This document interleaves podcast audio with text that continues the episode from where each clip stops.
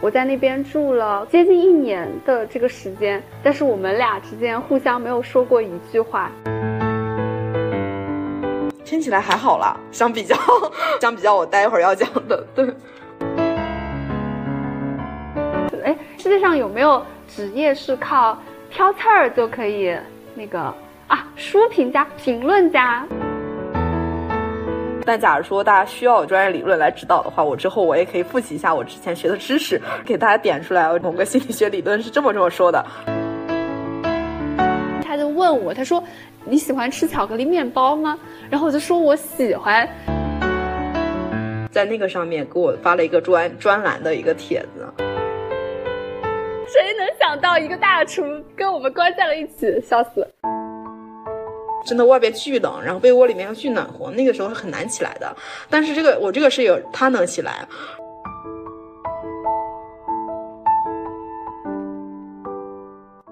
啊，大家好，欢迎收听我们的第一期节目，我是西北西边的西，北边的北。大家好，我是陆明，来源于那个悠悠鹿鸣食野之苹的那个陆明。大家好，你的名字比较厉害，你的名字有出处，我的名字就很就是个方位。啊，没有没有没有没有，你这个西你这个西北，我觉得一听就让我觉得哇，很好奇，为什么叫西北啊？都很好，都很好。嗯，好的，水大师啊，我跟陆明呢，我们俩是网友啊，我们凑在一起也是专门为了录这个播客凑在一起的。对对对，因为共同的爱好，然后就。我们是播客搭子，希望之后呢，我们能聊很聊很多天。然后虽然没有见过面，仅凭之前聊天，我觉得很喜欢西北，我觉得西北是一个特别特别特别特别好的人。然后我们之后就希望就是能够多聊一些话题，然后我们我们之间也可以互相熟悉。哎，你这这夸的我都不知道回什么了，都不好意思呀。哎呀哎呀，没有没有尬夸啊，真心真心实意的表达。我们其实凑到一起有一段时间了，但是前面经历了一些小小的波折啊，不过终于还是开始录我们的第一期节目了，太开心了，终于稳定下来，开始要录一期。对的，这个开场选的主题呢是聊一聊大家在外面租房，呃，其实应该更准确的来讲是。租房以后就是合租的一些生活体验吧，因为我跟陆明两个人，我们都是离家很远，但我在国内，然后陆明是在国外，所以我们相对来讲这方面就有很多的小故事。对对，有很多泪水，也有很多欢笑吧，就是很多很丰富的和别人相处的一些经历。哦，这个这个好书面呀。像歌词一样，歌词也是来源于生活嘛？对，确实是生活当中我们一些真实的经历，欢笑和泪水。对，这是什么歌啊？这是同一首歌啊？那我还不知道，不小心就说出了一句歌词。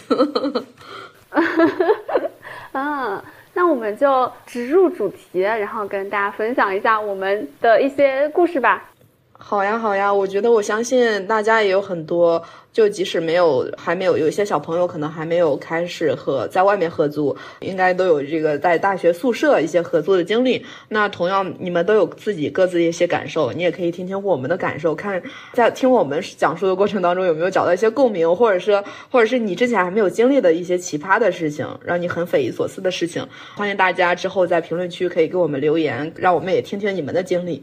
然后我第一段呢，我就先跟大家。讲一个比较神秘的故事，就这个故事是，呃，一句话来概括，就是我在那边住了，可能跟那个室友共处一室有接近一年的这个时间，但是我们俩之间互相没有说过一句话。听你这个开头这个一句话总结，我已经非常非常好奇，你这个是怎么做到共处一室一年，接近一年都没有啊？你们你没有过吗？我我是我是之前研究生宿舍吧，有有一个室友。我能联想到推测一下，你这个没有说一句话，有可能是不是呃作息的不同的问题？我之前有个室友和我作息是完全颠倒，所以说我们很少有机会。他睡觉的时候，我在我我在外边，我我然后我睡觉的时候，他还在。哦，对对对，有可能是不是这样的一个作息不同经历导致的？我只是一个推测，其中可能一个原因。对对对对，嗯，对，确实是会有一部分这方面的原因。还有一个原因就是租房可能会有好几种情况嘛，有的是。其实你已经提前找好了合租的对象，然后你们一起去找房子，这是一种，这就是你在租进去之前，你可能是先跟你未来的室友有建立起一个联系，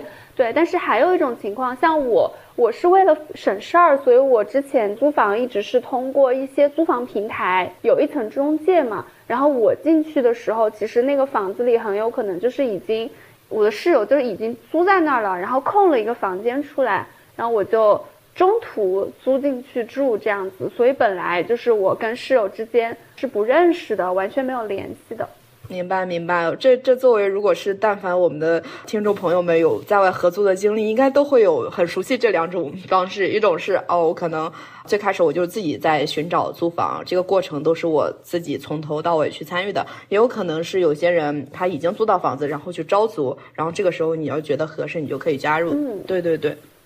我住的那个地方呢，我跟大家描述一下，我住的当时找的那个房子，它一共是有三个房间。然后从布局来说，进门的右手边就是两个挨在一起相邻的房间，我租的就是其中的一间。我的隔壁住的是两个合住的女生，就是她们两个合住在一间房间里面。这个是进门的右手啊，进门的左手边，它是一条非常非常长的一个狭长的走廊。走廊的尽头就还有一个单独的房间，这个地方住的就是另一个室友，这个室友也是女生啊。我当时看中这个房子，除了一些别的原因之外，还有一个原因就是因为我觉得它全部都是女生的室友嘛，住在一起会比较方便。嗯，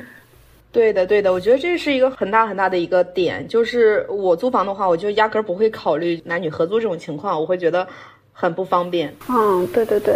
对，所以我当时呢，就是一共是有三位室友的。这个是我工作之后的第一次合租，刚讲到过，我就是通过一个中介的平台，然后这种这种情况下，这还有一个特点啊，它其实人还挺多的，因为它会把一个，比如说我们普通的一个住房，它主要是会把房间都改成那种卧室吧。就是都改成可以租出去的，这样它效率比较高。那可能你会同时有三四个甚至更多的室友，你住进去的时候，这种情况下，我的体验就是你遇到室友就真的像像在抽卡一样，上下限差距会非常的高，然后。我搬到这个地方的第一天，隔壁的门就是打开的一个状态，里面的那两个女生就看到我在搬东西嘛，我搬进来了，这个时候就发生了很自然的打招呼，然后他们就会过来问我是不是要帮忙之类的，跟他们加上了微信啊，但是这个时候另一个房间的那个门是关着的，我不知道那个那位室友在不在嘛，嗯，也不知道有没有人。就没有跟他见到面，我当时就会想，就这种情况，因为你们之前是完全陌生的关系嘛，我的社交能力就不是那种属于我会搬到一个地方之后主动的去敲敲门跟别人打招呼的这种类型，我我好像还办不太到，所以我就是想等过几天我们因为什么原因见面了，我再跟他打招呼。相遇是吗？明白，跟我也很像，我也是这样子，对对对对，嗯。那你的这些室友都是跟你一样在那边工作，然后暂时先租房的一些年轻人吗？对对对，年龄都跟我差不多大，同龄人。嗯嗯，对，感觉如果是这样的话，会觉得哦，这些可以有一些共同语言，之后或许可以期待一下，大家可以比较聊得来之类的。对，暂时我听起来是这样的。哦，但但其实我没有期待，我对室友，呃，就是因为我第一次，你太你太明智了，真的真的真的是对室友没有期待的。我就是觉得，嗯，大家就是一起住在一个地方而已。我我是那种特别宅的类型，我也不太会有很多的外出活动的安排，特别是在我那个阶段啊。所以对于我来说，室友就是大家能够正常和平的相处就就可以了。我觉得你那个时候的这个想法，已经是是我经历过一些摸爬滚打之后，最后的一个心态的落成，就是不要对室友有什么期待，没有太高期待就没有太大希望失望。对，待会儿我来讲讲我的经历。这个看来是经历过一些对复杂的事情才会得出这样的感悟。是的呢。然后我就我就说我就过几天碰到他了再跟他打招呼嘛，结果没想到我后面几天就都没有碰到他，就很有可能是因为你刚分。的，就我们的作息不太一样，所以很难碰到。对对对对，这是一个原因。而且我觉得还有一个原因，我感觉啊，这位室友真我真的完全不了解他，我现在还是对他一无所知的一个状态。我我只能凭我的一些在那个房子里居住的一些观察来猜测，我猜测他比我还宅。他就是那种啊，能不出房间就不出房间的类型。有的时候我其实路过他的门口，因为他的他的房间在厨房旁边嘛，我偶尔还是会路过的。我能听到里面传来说话的声音，但我真的很少见到他开门出来。也许你这个室友也是一个大爱人。对，更喜欢独处。对对对，而且特别宅，可能是真的。从这个角度说，说不定我们是有共同语言的，但是因为我们这个性格的原因，导致我们没有沟通的机会，也说不定。啊，对，就是你们两个都喜欢宅，然后各自之前也有一些朋友，也可能如果真是想跟别人聊天，就可能找之前的朋友，那这些都是在自己的房间里就可以完成的。对，就也没有想着主动再 再出来再去社交这种这种想法。对，有可能。我觉得作为一个爱人是非常能非常能理解这种心理的。嗯，这个事情它就会发展成，当你第一天没有跟这个室友打上招呼，后来就我感觉我就错过了最佳的那有一个话题说，哎，我是刚搬来的，我缺少了这一个开场白之后，后来越来越难跟他打上招呼了。那听起来，现在你们的话就是一种没有打没没有打上招呼，没有认识，在同一个屋檐下生活，但是互相之间没有什么交流一种状态啊。那目前为止，我听起来其实还好，就是不算是不愉快的经历。就目前为止，只是说一种在相处，然后没有什么矛盾点的。嗯，对对对，其实。总的来说，这一段经历是比较缓和的。你要说他不愉快呢，他其实也没有什么特别重大的矛盾。但是事情到了这个阶段，你可以想象一下，可能在我搬进去好几个礼拜，甚至几个月的时候，我都还没有见过这个室友的样子。但是你你跟一个不知道是什么样的人住在一起啊，这个事情还是有一点诡异的。对对，他可能说不上不愉快，但是对你心里边那个预期是总要跟这个舍友打过照面或者有点有点交流的，对吧？就是现在目前是感觉跟你的预期是不一致的。嗯，对对对，我是真的，我是过了很长一段时间之后，我才第一次碰到他，就是在这个屋子里碰到他。虽然我那个时候就是猝不及防，我已经习惯了这个人，我可能永远都碰不到了，我已经接受了这样的预想。但是我突然第一次碰到他的时候，我就会有一点。啊，手足无措，甚至我都不敢确定这个人是另外的室友邀请到家里来做客的陌生人呢，还是真的是我没有见过的那个室友。我明白。碰到他的时候，我就一下子卡住了，我就不知道我应该跟他说什么。我跟他说：“嗨，我是几个月前刚搬来的你的新室友吗？”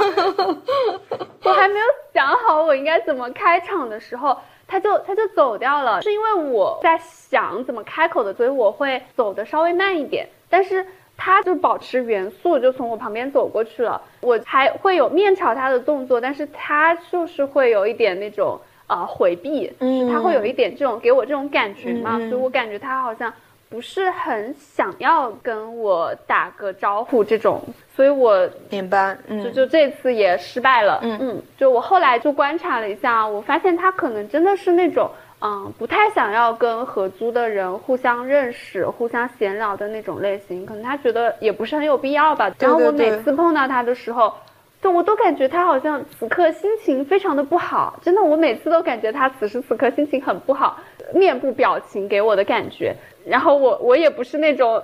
特别能进行社交的类型，我真的是我从来都想不出一个好的开场，然后我们俩的眼神就会开始互相回避。所以说前面有几次你可能有机会也想主动的去跟他交流一把，但是发现他并没有就是说呃有想要跟你交流的一些一些表示，就是你那个舍友，所以经过这几段之后，可能你们之后就当做相识的陌生人了，是这样子吗？嗯。对，就是在那个同一个呃屋檐下，但是并没有想彼此也并没有想再去交流些什么这种。对对对，我们可能就达成了一种微妙的默契吧，互相都放弃了呃打招呼这件事情。我觉得我现在来回想啊，我呃我后来也有过其他合租，就是跟室友交流的比较少的情况，但是。就是那些情况跟这一位室友跟我的给我的感觉都都不太一样，我很难用一个准确的词或者准确的语言去表达我我看到他时候的那种感觉，但是用稍微玄学一点的角度来讲，我觉得我可能跟他有一点磁场不合，我不知道你有没有过这种这种感受，就是跟别人相处的时候。我觉得我我能理解你说的这种，但是我应该没有说和室友之间，就是但是和有一些和其他的一些、对遇到一些人，你能感觉到，你能觉得他不是个坏人，或者说你觉得他也。还好，但是你俩之间就可能就没有什么想交流的欲望，彼此之间也没有什么想交流的欲望。对对对，我我是我感觉是有经历过一些这种，甚至你刚刚描述的时候，其实我都能感觉到那个人。他当时就是你试图要跟他交流，但他他当时那个回避，或者是他当时就是那个那个气场就没有想着跟和你有什些什么之间的互动那种，我非常能够感觉到 get 到那个点。嗯，后来其实还发生过一件事情，准确的来讲，我是没有跟他当面说过一句话，我们是。是有隔着门说过一句话的，这样这个这个这个事情是这样的，就是有一天我在上班的时候接到了一个电话，接起来之后是社区的工作人员打给我的，他们好像可能在统计住户的一些相关的信息吧之类的。他在问完我的东西之后，他就会他就提到了一个名字，我完全不知道那个名字是谁啊，但是我用排除法，因为他说这个人跟我。是不是他问我这个人是不是跟我住在一起？这个可能是我的室友，但是我不太熟悉，我也不确定他是不是叫这个名字。然后那个工作人员就委托我去问问他有一些他的相关的信息，因为他们给他打电话他不接，就是有这样的一件事情嘛。嗯。然后我回去之后，我就我就去敲他的门嘛，里面就就问我什么事情，然后我就。简单的说了一下，里面就说哦，知道了，他会接电话的，就他没有告诉我这些信息，他说他后面会接那个电话，就结束了。他从头到尾都没有给我开门，就是。所以我感觉这个室友就是很明确的态度，就是他不想和其他室友产生一些什么连接啊，大家就住在一片地方，但是不要有什么任何交流。我觉得应该是他的态度，可能是可能有有可能是性格，也有可能他经是些就是有一些什么特别的经历吧。对对对，我觉得也许他之前有些特别经历伤了他的心了，比如说他刚开始有可能是想跟室友好好相处的那种那种心情、那种期待，但是后面可能他也之前有过一些经历之后，慢慢的觉得和人之间的相处可能会觉得很累、很大风险的，尤其是和你们这些之前从来不认识的一个人，他可能因为之前一些经历使他现在有这样一种情况，就是说其和他其他人非必要不交流这种这样一种可能更省事儿，能让他更过得更舒服一点，他。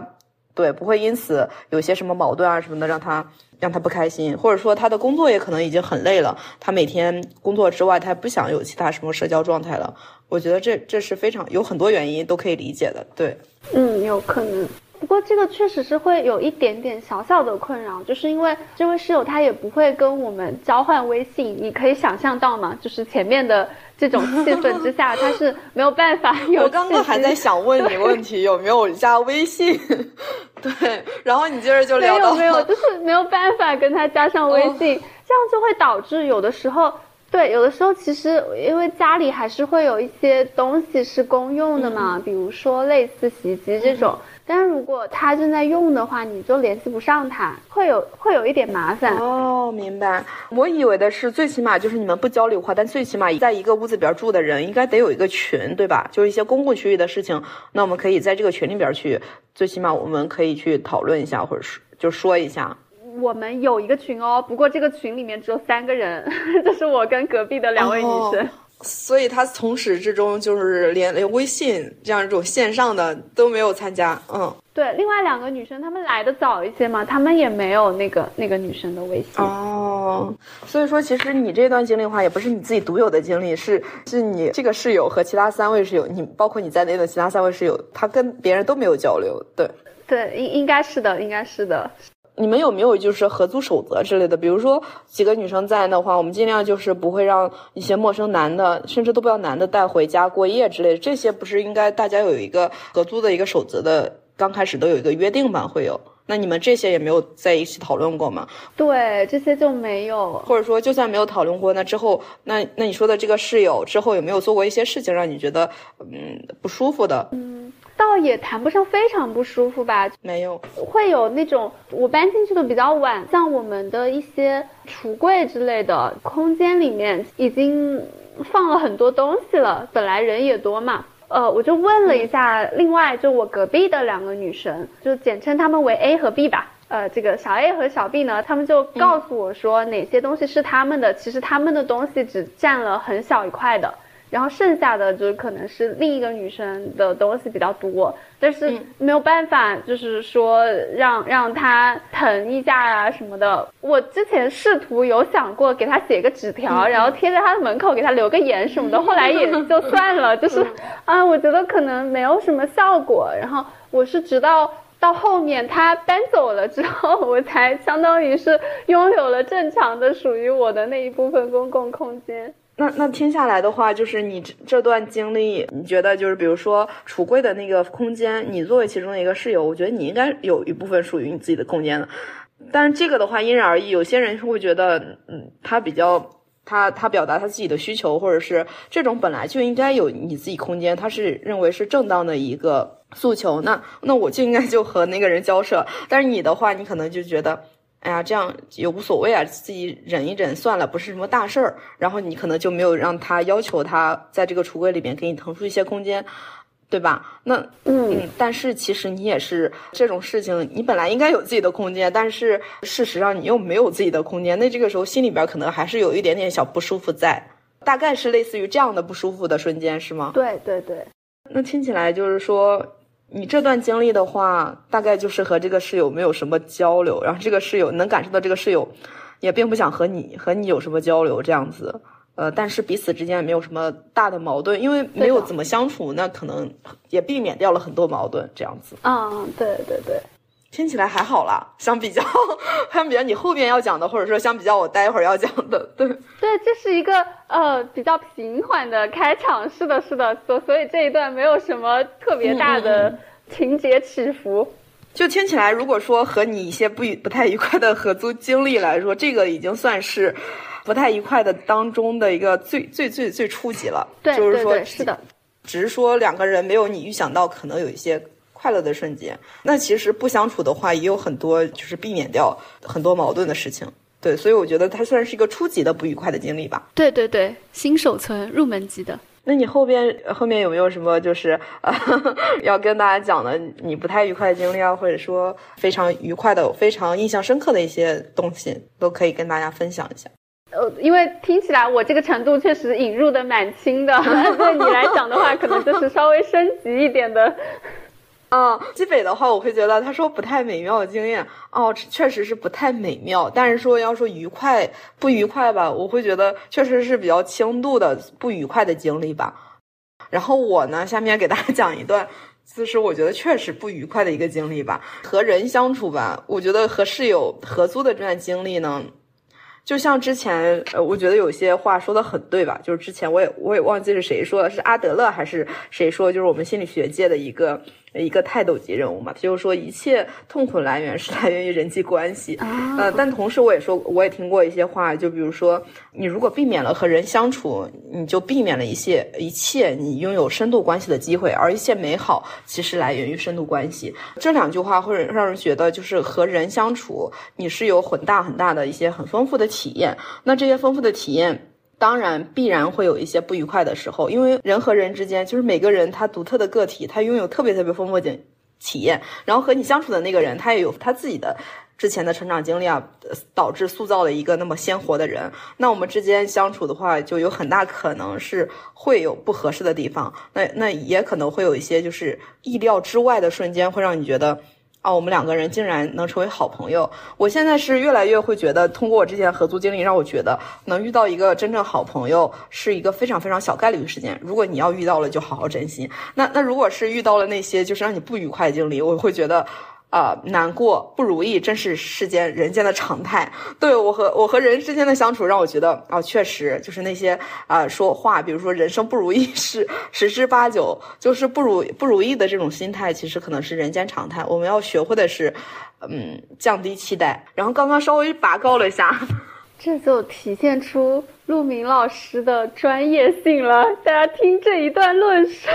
因为忘了介绍一下，陆明是学心理的，然后现在是在国外读博。对对对，我是之前本科的时候就开始学心理学，也算是现在已经有七八年的这个心理学的经历了。呃，然后就会多或多或少的吧，会有一些就是心理学相关的知识，包括心理学相关的书籍吧，我都会会多少或多或少有一些理解。包括我在自己的这个自己和别人相处的这个经历当中，我也会愿意去用一些心理知识来分析，帮助自己怎么啊怎么度过这一段不愉快的经历啊，或者是。对，让自己的情绪或者让自己的心态变得越来越好吧。我希望在之后我们的播客当中，我们也可以就是说交流一些。我觉得大家好像对心理学，因为现在这个社会压力都很大，也很焦虑。那我们很多人感觉对心理学还蛮有兴趣的。之后我可以，之后我们可以和西北，我们可以聊一些话题，然后我们也可以就是啊聊一些心理学的一些知识，也希望能能给大家带来一些，就比如说有一些更好的之后更好的一个人生体验吧。对，我会觉得我们之后也可以聊。对，谢谢西北刚刚的一个介绍吧。对，就是如此丝滑的一个介绍，我之前也忘了。所以，陆明老师的经历里面会穿插一些专业的角度，还挺好的。嗯。其实也就是跟大家当朋友，我觉得心理学这个的话，它专业性听起来不是那么专业，因为大家作为心理这个心理过程，大家都有自己的经历，对吧？那我们就是就像聊天儿一样，聊闲天儿一样，就把这个心理学的东西可能就聊出来，可能也没有大家想象那么专业性。但假如说大家需要，就是希望有一些专业理论来指导的话，我之后我也可以复习一下我之前学的知识，然后呢给大家点出来，哦，这个心理学某个心理学理论是这么这么说的，给大家一些参考也是可以的。好呀，好呀，好呀，我。想听，反正我想听。好的，好的，我们西北北太捧场了。那那个心理学就我们之后再再聊。然后我现在聊一下，我们转回我们的主题。对对，我聊一下我们的我的那段不太愉快的经验吧。我我的话是本科和研究生，呃，硕士研究生阶段，我是都是在学校住的，是有有有很长时间的和宿舍经历。真正到博士期间，然后我才开始自己有自己找房、自己找室友和别人合租的这样一个经历的。呃，我的一段不愉快的经历吧，就是啊，当然还是取决于那个人。我觉得舍友就像是宿舍的这个舍友吧，就是不是我们自己去找的，那很大一部分可能就是呃，室友他并不一定是你的。就是好朋友和你 match 的人，但是在我本科的时候，那个时候因为嗯，之前没有什么经历，然后大家也比较这个天真，所以然后大家也特别特别希望能找到在本科的时候呃有这样一个好朋友，所以说对一些室友是非常非常有高期待的，然后你特别特别想和他们成为好朋友，但是逐渐你相处过程当中就会发现有些人他时间久了，你知道他是一个什么样人了，就会有一些很多的失望吧，比如说是怎么样一个失望呢？就是。有些舍友的话，他会觉得他跟你好的时候，或者是你能给他带来什么好的好的体验、好的经历的时候，他就对你很好。或者说，简单的说，就是你对他有用的时候，就是有些人是这样的，你对他有用的时候，他对你很好。但如果你要是对他没用，或者说呃牵扯到一些呃共同的利益的事情，那他的话就会嗯对你会很冷漠，或者说在背后背刺你。我是之前有这样的一些经历的。然后我当时哦，这个。这个气氛好像宫斗啊。哈 哈呃，确实很很很复杂，因为我本科的时候是我们七个人住，七个人住，你想想七个人，就感觉我自己所在群有好几个群，比如说呃，比如说某五个人、某四个人，他就同时有一个群，也对对对，是有这样子的。然后包括我之后在上硕士的时候，我的一些室友，我们有谈过这个话题，他们之前有之前有这样一个经历，所以说现在听到这里的那小伙伴们，你们如果没有一个这样一个经历，那说明你可能和你们的室友之间相处还是一个蛮好。的一个合租经历吧。如果你没有这样的，就是所谓一个你自己在所在有好几个群这样一个经历，七个人八个群，对对对。然后我的话就是。呃，其中我们有一个舍友，他是特别喜欢出去吃喝玩乐，就是当然吃喝玩乐谁不喜欢？再加上我们本科的时候是心理学吧，心理学专业它不像呃其他什么学医的或者学法的这些，它的知识专业知识需要学习的那个时间和精力，需要需要非常多的时间和精力去学习专业知识。而我们心理学的话，感觉就是呃我们的专业课呃之外，就是上上课之外，我们其他时间有很多时间来自己去支配。那自己去支配的时间多了，那我们就可。能室友之间就想着出去去玩一玩，去吃一吃好吃的，对，就会有很多时间这样子去去相处。那我说的这个室友呢，就刚开始给我们其他人的感觉就是说，他特别特别知道怎么玩，特别特别知道怎么去品尝好吃的。嗯，在他带领下，我们也可以去品尝到很多好好吃的东西，或者去玩呀，我们觉得很开心。但是后面的话就是。呃，时间相处久了，再包括和其他宿舍之间，就是慢慢都认识了之后，发现哦，他经常他就开始经常说人家哪个宿舍谁谁谁怎么怎么样了，经常喜欢指点别人，说别人。哦，喜欢指点别人。对他特别喜欢指点别人，说别人这个不好了，呃，那个不好了，就是说啊，那个人还会说人家这个人好自私啊。哦，他喜欢评价别人是吗？就是对对对对对，当面指点，就是是是背后指点。对对，他喜欢背后指点，背后指指点点的指点啊。对对对对对对，那我刚刚表述还咱们那个呃有有两层含义，我说的一个指点是那个就是喜欢评价别人，而且这个评价他说的别人不好。哦，我一开始以为他的指点是。是好为人师，就是一定是想从我这里学到点什么。你说那个爹味儿是吗？对对对对对，不是那个，不是那个。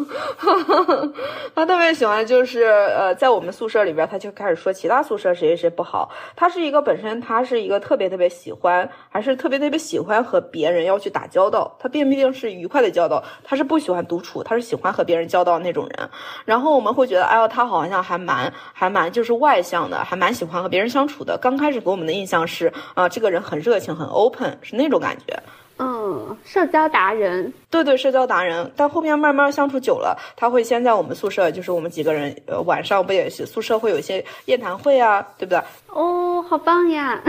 卧卧谈会这个东西，哎呀，好怀念啊。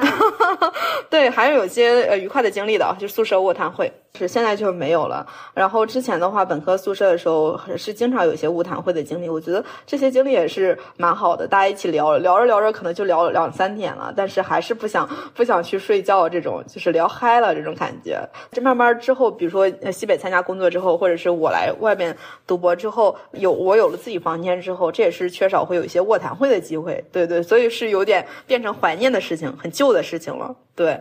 嗯，然后嗯，然后刚我说到那个女生吧，她就会呃开始当着我们这宿舍的面指点架着其他宿舍的人，说的一般都是人家不好，但其实我会觉得，嗯，她说的那些就是仅仅凭一件事情，或者说。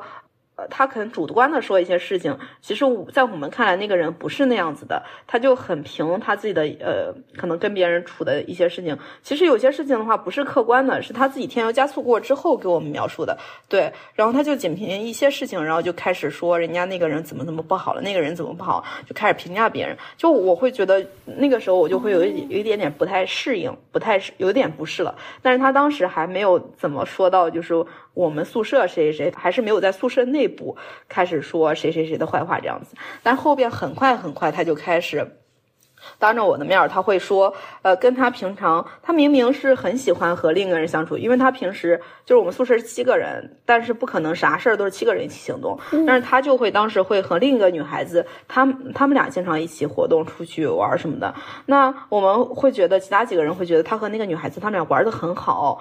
他俩他俩很 match，他俩很好朋友的这种感觉，但是。他实际上会和在那个女孩子不在的时候，他会说那个女孩子怎么怎么样，怎么怎么样不好了。他经常说人家什么不好，但是他明明呢，他在行动上又和别人经常在一块儿，让我们觉得他们俩是好朋友。但同时，他又在那个女孩子不在的时候，又跟我们说他那个好朋友的坏话。对，然后我就会觉得，其实那个时候我心里边就会觉得这个人好可怕呀。呃，明明我们看起来他们俩玩的那么好，他确实也经常一起玩。就是基本上除了上课，上课也在一起，然后上课之外，他们俩一起出去去校门外买东西啊什么的，经常在一起，让我们觉得他们俩玩很开心啊。但实际上，他他那个女孩子不在的时候，他就会跟我们讲这这个女孩子怎么怎么不好了，怎么怎么，比如说人家那个女孩子就让他帮忙，可能让他帮忙拿本书去去教室了这样子，他就会说人家啥事儿不自己不自己干了，然后就光指着他了什么的。给他当妈了，就是这种，就是给那个女孩当妈了，就是这种，就大概就这样去嫁给别人，说人家就是这样不好。对我，我要点评一下他这个行为。我觉得我是知道可能会有一部分这种性格的人，他喜欢，他可能也不是有意的，就是我觉得有一部分人，他可能他就是有很多的这种，嗯，想要说话的这种这种愿望，但是他说的内容就比较消极。然后他有也比较容易去关注到，就是觉得呃周围所有的人都一定要带给他特别多的好处，或者是怎么样的。一旦会有发生那种让他觉得不太顺心，或者是他觉得对他没有好处的事情，他就会记着。然后这这种事情常发生于，我觉得我自己，我都我都没有印象。我觉得我周围很少见到这种人。如果真的要说的话，可能往回倒倒回什么初中小学的时候，可能有经历过，会有这种感觉，就是大家喜欢背后去啊评论一些别人。我觉得这种就还是有一点。那种小孩子的这种嗯这种行为方式在里面的，对对，所以我其实为什么会讲这段经历呢？我会觉得后边我好像还没有怎么太遇到过这种人，但是这个人是因为什么让我印象深刻，愿意说出来？因为这个人他确实。这种人比较少见，就是他也同时特别喜欢跟别人相处。比如说，就是我刚刚讲，他跟另一个女孩子，我们呃舍友里边另一个女孩子，他俩相处很好。然后那个女孩子确实，她可能会有点点，就是有时候忘性比较大。但是给我们感觉是这个这个女孩，就是爱榨着别人。这个女孩，她特别享受提醒他，你带的这个，带的那个，她她好像特别享受跟他在一块儿的时候，他能为他提醒一些什么的。他好像是给我们的感觉是这样子的，他能起到这样一个角色。这明明应该是一段那种甚至能让我磕到的故事啊！要是后面那个事情没有发生的话，对对，但是但是他一方面给我们的感觉是这样子，他很享受，就是他俩这样一种关系，就是我一个需要，一个被需要，但他同时在那个女孩子不在的时候，他又说这个女孩各种不好。但是给我们的感觉是，他俩之所以这样天天相处，他一个是需要，一个未需要，就是一个小马虎，一个是比较细心这种感觉。但他同时在那个女孩子不在的时候，他会说这个女孩子怎么怎么不好了，甚至他不说这个，比如说呃忘性忘性大这些不好的具体点，他会说这个女孩子说她人品上一些问题。但是他一方面说这个女孩子坏话，另一方面他还每天还是该呃和别人怎么就是让我们看起来很好的相处，该这样相处相处，我们就就觉得很奇怪。怪然后，对啊，就很奇怪嘛。但是后面就是在慢慢相处多了，会发现。嗯，他和我们其他人，他都愿意去和我们交流。跟我们交流的时候，他也表示很开心，很喜欢和我们相处。但是他立马转头，就是在当我不在的时候，他会和其他十个室友说我怎么怎么不好。他，但是他这种感觉让人很矛盾，就是他一方面跟你相处的时候，他让你觉得啊，他很喜欢跟你相处，人你俩在一起是很开心的一个存在。但是另一方面，他会，他会就是转头在你，在你转头在你不在的时候，就跟其他室友说你的不好。就是在相处当中，你认为愉快的经历，或者是他当时。他表示的也很开心，但是之后他就立马能转成就很负面的你东西去跟别人阐述、去抱怨。我就觉得这种人吧，因为他不仅说我不好，然后他也说其他室友不好。那当他不在的时候，我们室友之间会有一些交流，那我们互相就发现哦，他对每个人他都背刺过，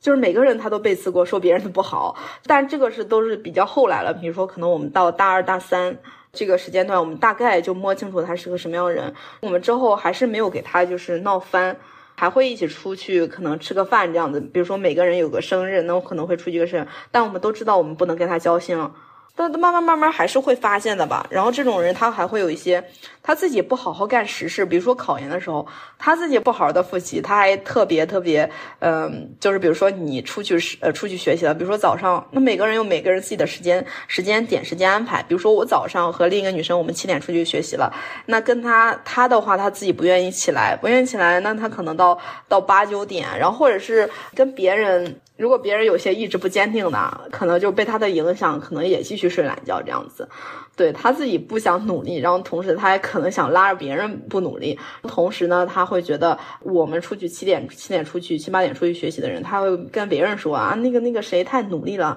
太认真了，怎么怎么，就开始跟其他宿舍的就是人说我们舍友的情况这样子。我会觉得就是他从行动上来说，包括他和别人相处，他给别人带来都一种。就是逐渐感觉他其实是想拖别人，把别人拖下来，这种感觉就不是给你一个带来正能量，我们一起变好的感觉。他是就是他都是充满了这种对别人的抱怨，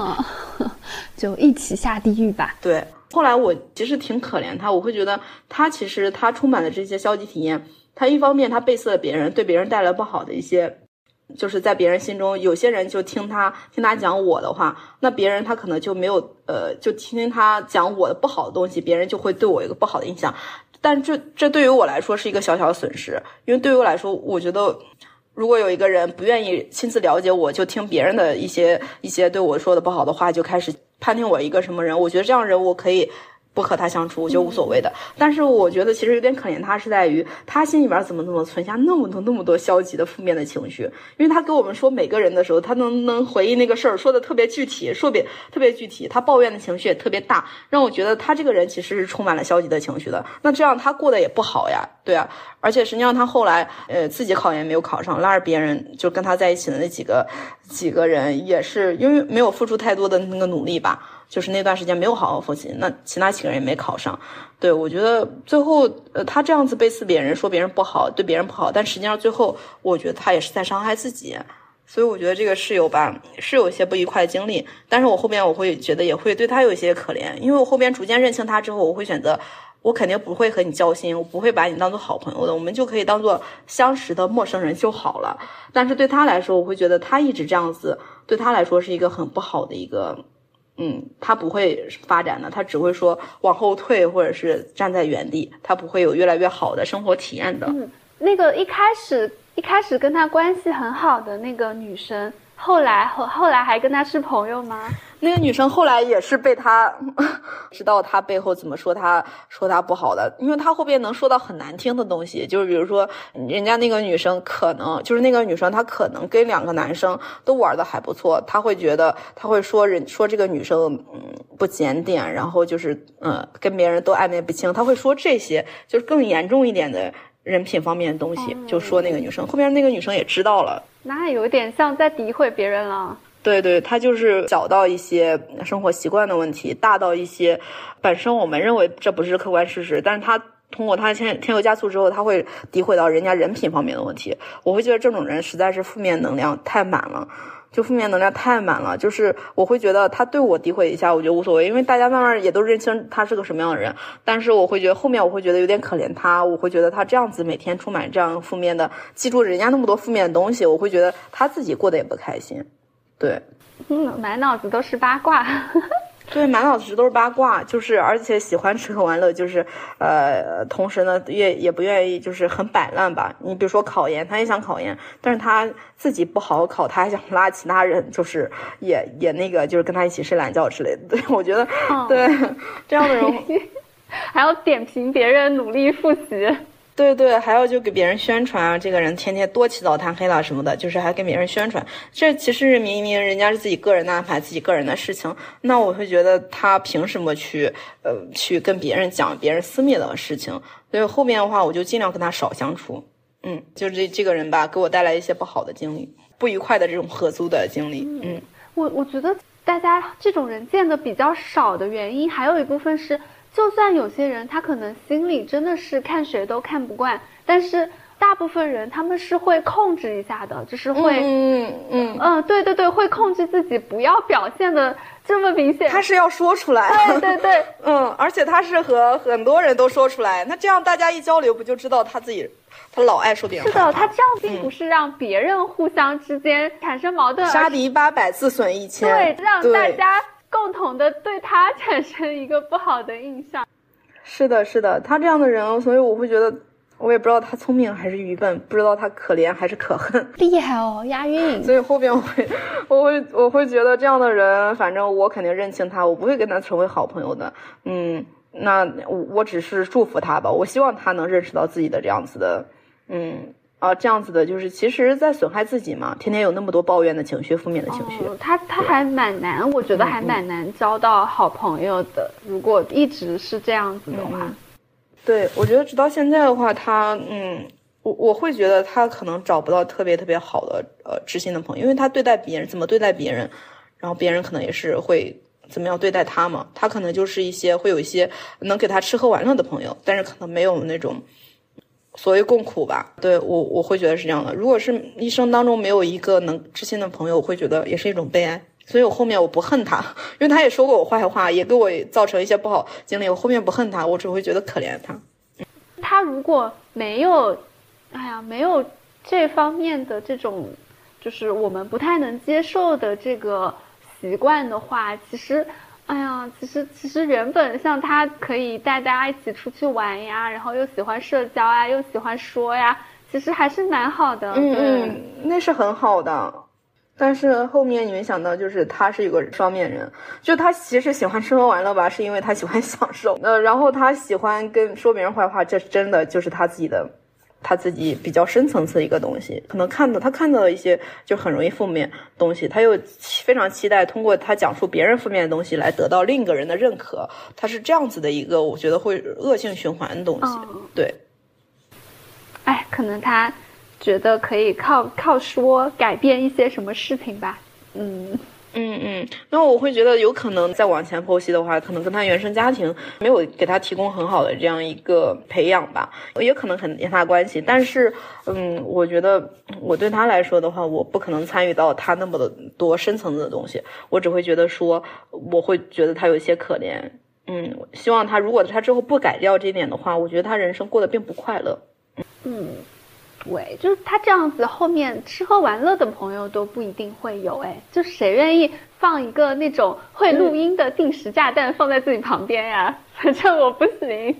哎，真的，真的，真的，对他能本身觉得就是刚开始吃喝玩乐的时候，你还觉得哎这个人还挺好，挺开朗。那你后面会觉得哦，转头他就把这段你觉得还愉快经历，或者是你看起来他也很愉快，当时都很愉快经历，他转头就能在里边抽丝剥茧，然后添油加醋。告诉别人讲你的坏话，这种，我觉得这种人很可怕。哦，这种这种也挺适合当演员的，是不是？因为他至少在你们人面前的时候，感觉还是能直接掩藏住一些他可能心里有抱怨呀、有不好的情绪，然后背地里再发挥出来。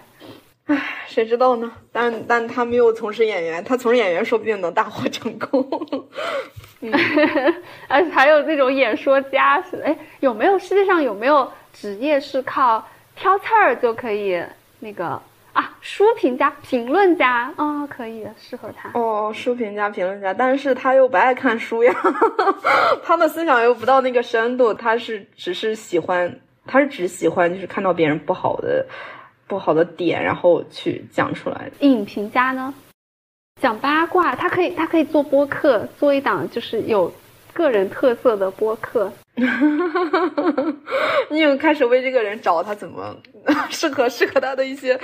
对对对，但这个已经很久远了，是本科，本科之后我没有没有怎么就再联系过了。对啊，对，算是一段对我的第一段不太愉快的一些合租合租经历吧，也让我就是苦恼过一阵儿，因为刚开始的话都是一副热热忱，都想。真心带真心换真心，但是经历过一段时间之后，慢慢对这个人产生了失望，然后最后做出一个决定，我跟他不适合做朋友。这当然对我来说，本身对我来说也是一个很很失落的一个一个过程。但是最后，嗯，很无奈，因为这个人你发现你改变不了。后边我发现，其实我合租过程当中也有一一条我认为很对的，就是只筛选不教育，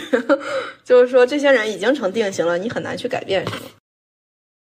哇，你这感悟。怎么？这这跟那个 找对象一样？对，我觉得就跟呃合租室友，你看，呃，其实相处蛮多的嘛，就是每天都要在一起，甚至像像我本科舍友的话，其实我们还是一个专业的，那这样的话，基本上天天都可能在一起。那我会觉得这种，甚至比你对象和你对象相处还很还更多。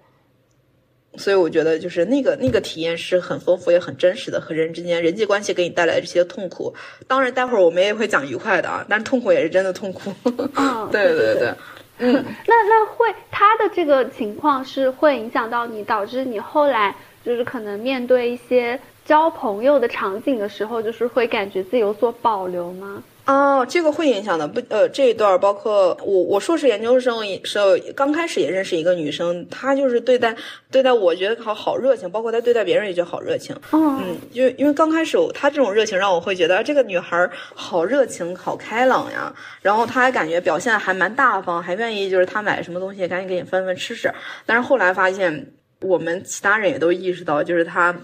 他甚至也做了一些让我们全年级共愤的事情。他自己可能去抱一些大大腿，他去获得就是国家奖学金这种东西。但实际上他自己没有付出什么。后来我们就发现，对这这个人的话，他是呃能被利用到。他刚开始的时候，他通过这个人际关系，他是想的是之后能利用你做些什么。然后一旦后边发现利用不上了。那他立马就是他可以给你断联，就是你俩完全不好。然后你假如说你能利用上了，对，你你就特别好，然后天天给你给你拿吃的什么的这种。哦，那他就是那种只只交往有价值的，对他来说有价值的。对对对对。然后这个好在是这个人是我研究生初期的时候我就认识到，也很快就知道他是个什么样人。那经历过这一个，包括我刚刚跟你提到，就是我这个合租的室友，然后这些人会给我一种。就是慢慢慢让我让我感觉到，我刚开始不能以完全完全无保留的这个热热诚去对待一个刚认识的人，而是应该要有所保留的，要不然最后后边伤害你的就是你那个情绪的那个低落，一下子的低落是也很伤害你的嘛，对吧？嗯。因为我刚之后的话，我可能不会全身心的就把我所有的东西啊什么的，就愿意跟你讲啊，愿意跟你去分享我的一些经历什么的。那那我可以有保留的慢慢看，处一段时间。嗯，我觉得可能。我可能是早一点的时候在学校的场合遇到过类似的情况，就导致我后来可能一开始对室友的要求就都很低。虽然我可能要求不高啊，但是我在合租的过程中还是遇到过非常非常不愉快的事情的。就说到这儿了，我就我就讲一讲我这一段，我觉得还是蛮离谱的，但可能这种事情遇到的概率还蛮高的。我跟大家讲一下关于。多人合租的时候，你跟室友们在一些，嗯，有点像我们开始提到的那个那个公约，可能就是你们没有制定起来，没有达成一致一个公约，可能有一些大家呃说好了的内容，但是并不是所有人都想遵守的这种情况。我觉得我太有共鸣了，西北，包括别人应该有合租的，或者说现在在宿舍生活的人，都应该可能都有吧。比如说公共卫生之类的，对吧？对啊，就是我们的室友守则说完之后，他立他不遵守的这种，对，嗯，很多，我也也也深受其害过，包括现在也会有一些呃在磨合的过程，希望那个室友 之后能遵守合租守则。嗯，我很期待听你说，我觉得可能会有很多人的共鸣。这个事情是时间线就是比较靠后了，就我在上海最后一段合租生活，然后这个地方人就更多啦，就一共有。四个房间，五个人，然后这五个人里，其中有一个是个男生，然后还有一个房间是两个女生合住的，所以一共加起来是五个人嘛。一开始我住进去的时候，嗯，没有感觉到有什么大问题。我住进去的第一个周末呢，还还有一个室友给我送过一块西瓜，那个西瓜还挺好吃的，所以我一开始住进去的时候，心情还是蛮愉快的。我觉得蛮愉快的。对对对，我我觉得。跟这些室友就打过照面嘛，然后我就没有那种明显的磁场不合的感觉。这个这个这个是，就是我也不知道为什么在室友这一方面，我是我这么一个不相信玄学的人，但是竟然有了一些玄学的体会。对，但是很快就就开始遇到遇到问题了。我遇到的第一个问题就来自于用厨房的这个问题。那个时候疫情刚过没多久嘛，我这个。厨艺呢，在疫情的阶段也是得到了一个呃非常多的一个锻炼，有了一个巨大的进步。而且，然后那段时间又发现自己做饭就很省钱嘛，就我就开始想说，嗯，周末要不然我就自己做饭，然后也可以多做一点，然后平时工作日的时候可以带带点便当什么的。嗯，对，这样子就要用厨房，然后也要用冰箱。我在这个地方也是最后进来的，进来的时候其他房间都已经住上了人。这个地方人又很多嘛，所以呃，冰箱里其实是位置是很紧张的。它还不像是那种储物空间。我在这一边的时候，像那个柜子里没有柜子用，然后我在跟室友的群里发了消息之后，他们其实是给我腾了柜子的位置的，就是这方面沟通上就比我前一段经历要好一些。他们还是会考虑一些我的感受，但是冰箱这个地方有点特殊，因为你买来的东西嘛。你撤出来就放不了嘛，嗯，你需要冷藏的东西，所以冰箱这一块相对相对而言，我我想自己多买一点东西就比较难，然后我就想说，那我要不自己买一个小冰箱，然后我看他们也比较满嘛，然后我就问，就是有没有人想合用这样子，小冰箱也不贵嘛，然后我就在想有没有可能一起买，但是其实这个就就没有人回应我了，这个这个也很正常嘛，可能大家。也没有这种实际的需要，然后所以我就呃最后就自己买了一个，不过这个就是一个小问题，我也没有觉得它有什么大的影响。嗯，比较影响我的是我的室友有一些室友，部分室友，而且我其实不知道是我没有对应上人，我不知道是哪几位室友，他们用完厨房之后不会清理厨房的桌面。比较离谱的，有的室友他做完菜，他那个锅他也不洗，他就放在灶台上。然后有的室友他会把那个嗯吃完东西没有洗的碗，然后什么的放在水槽 里，他也不洗。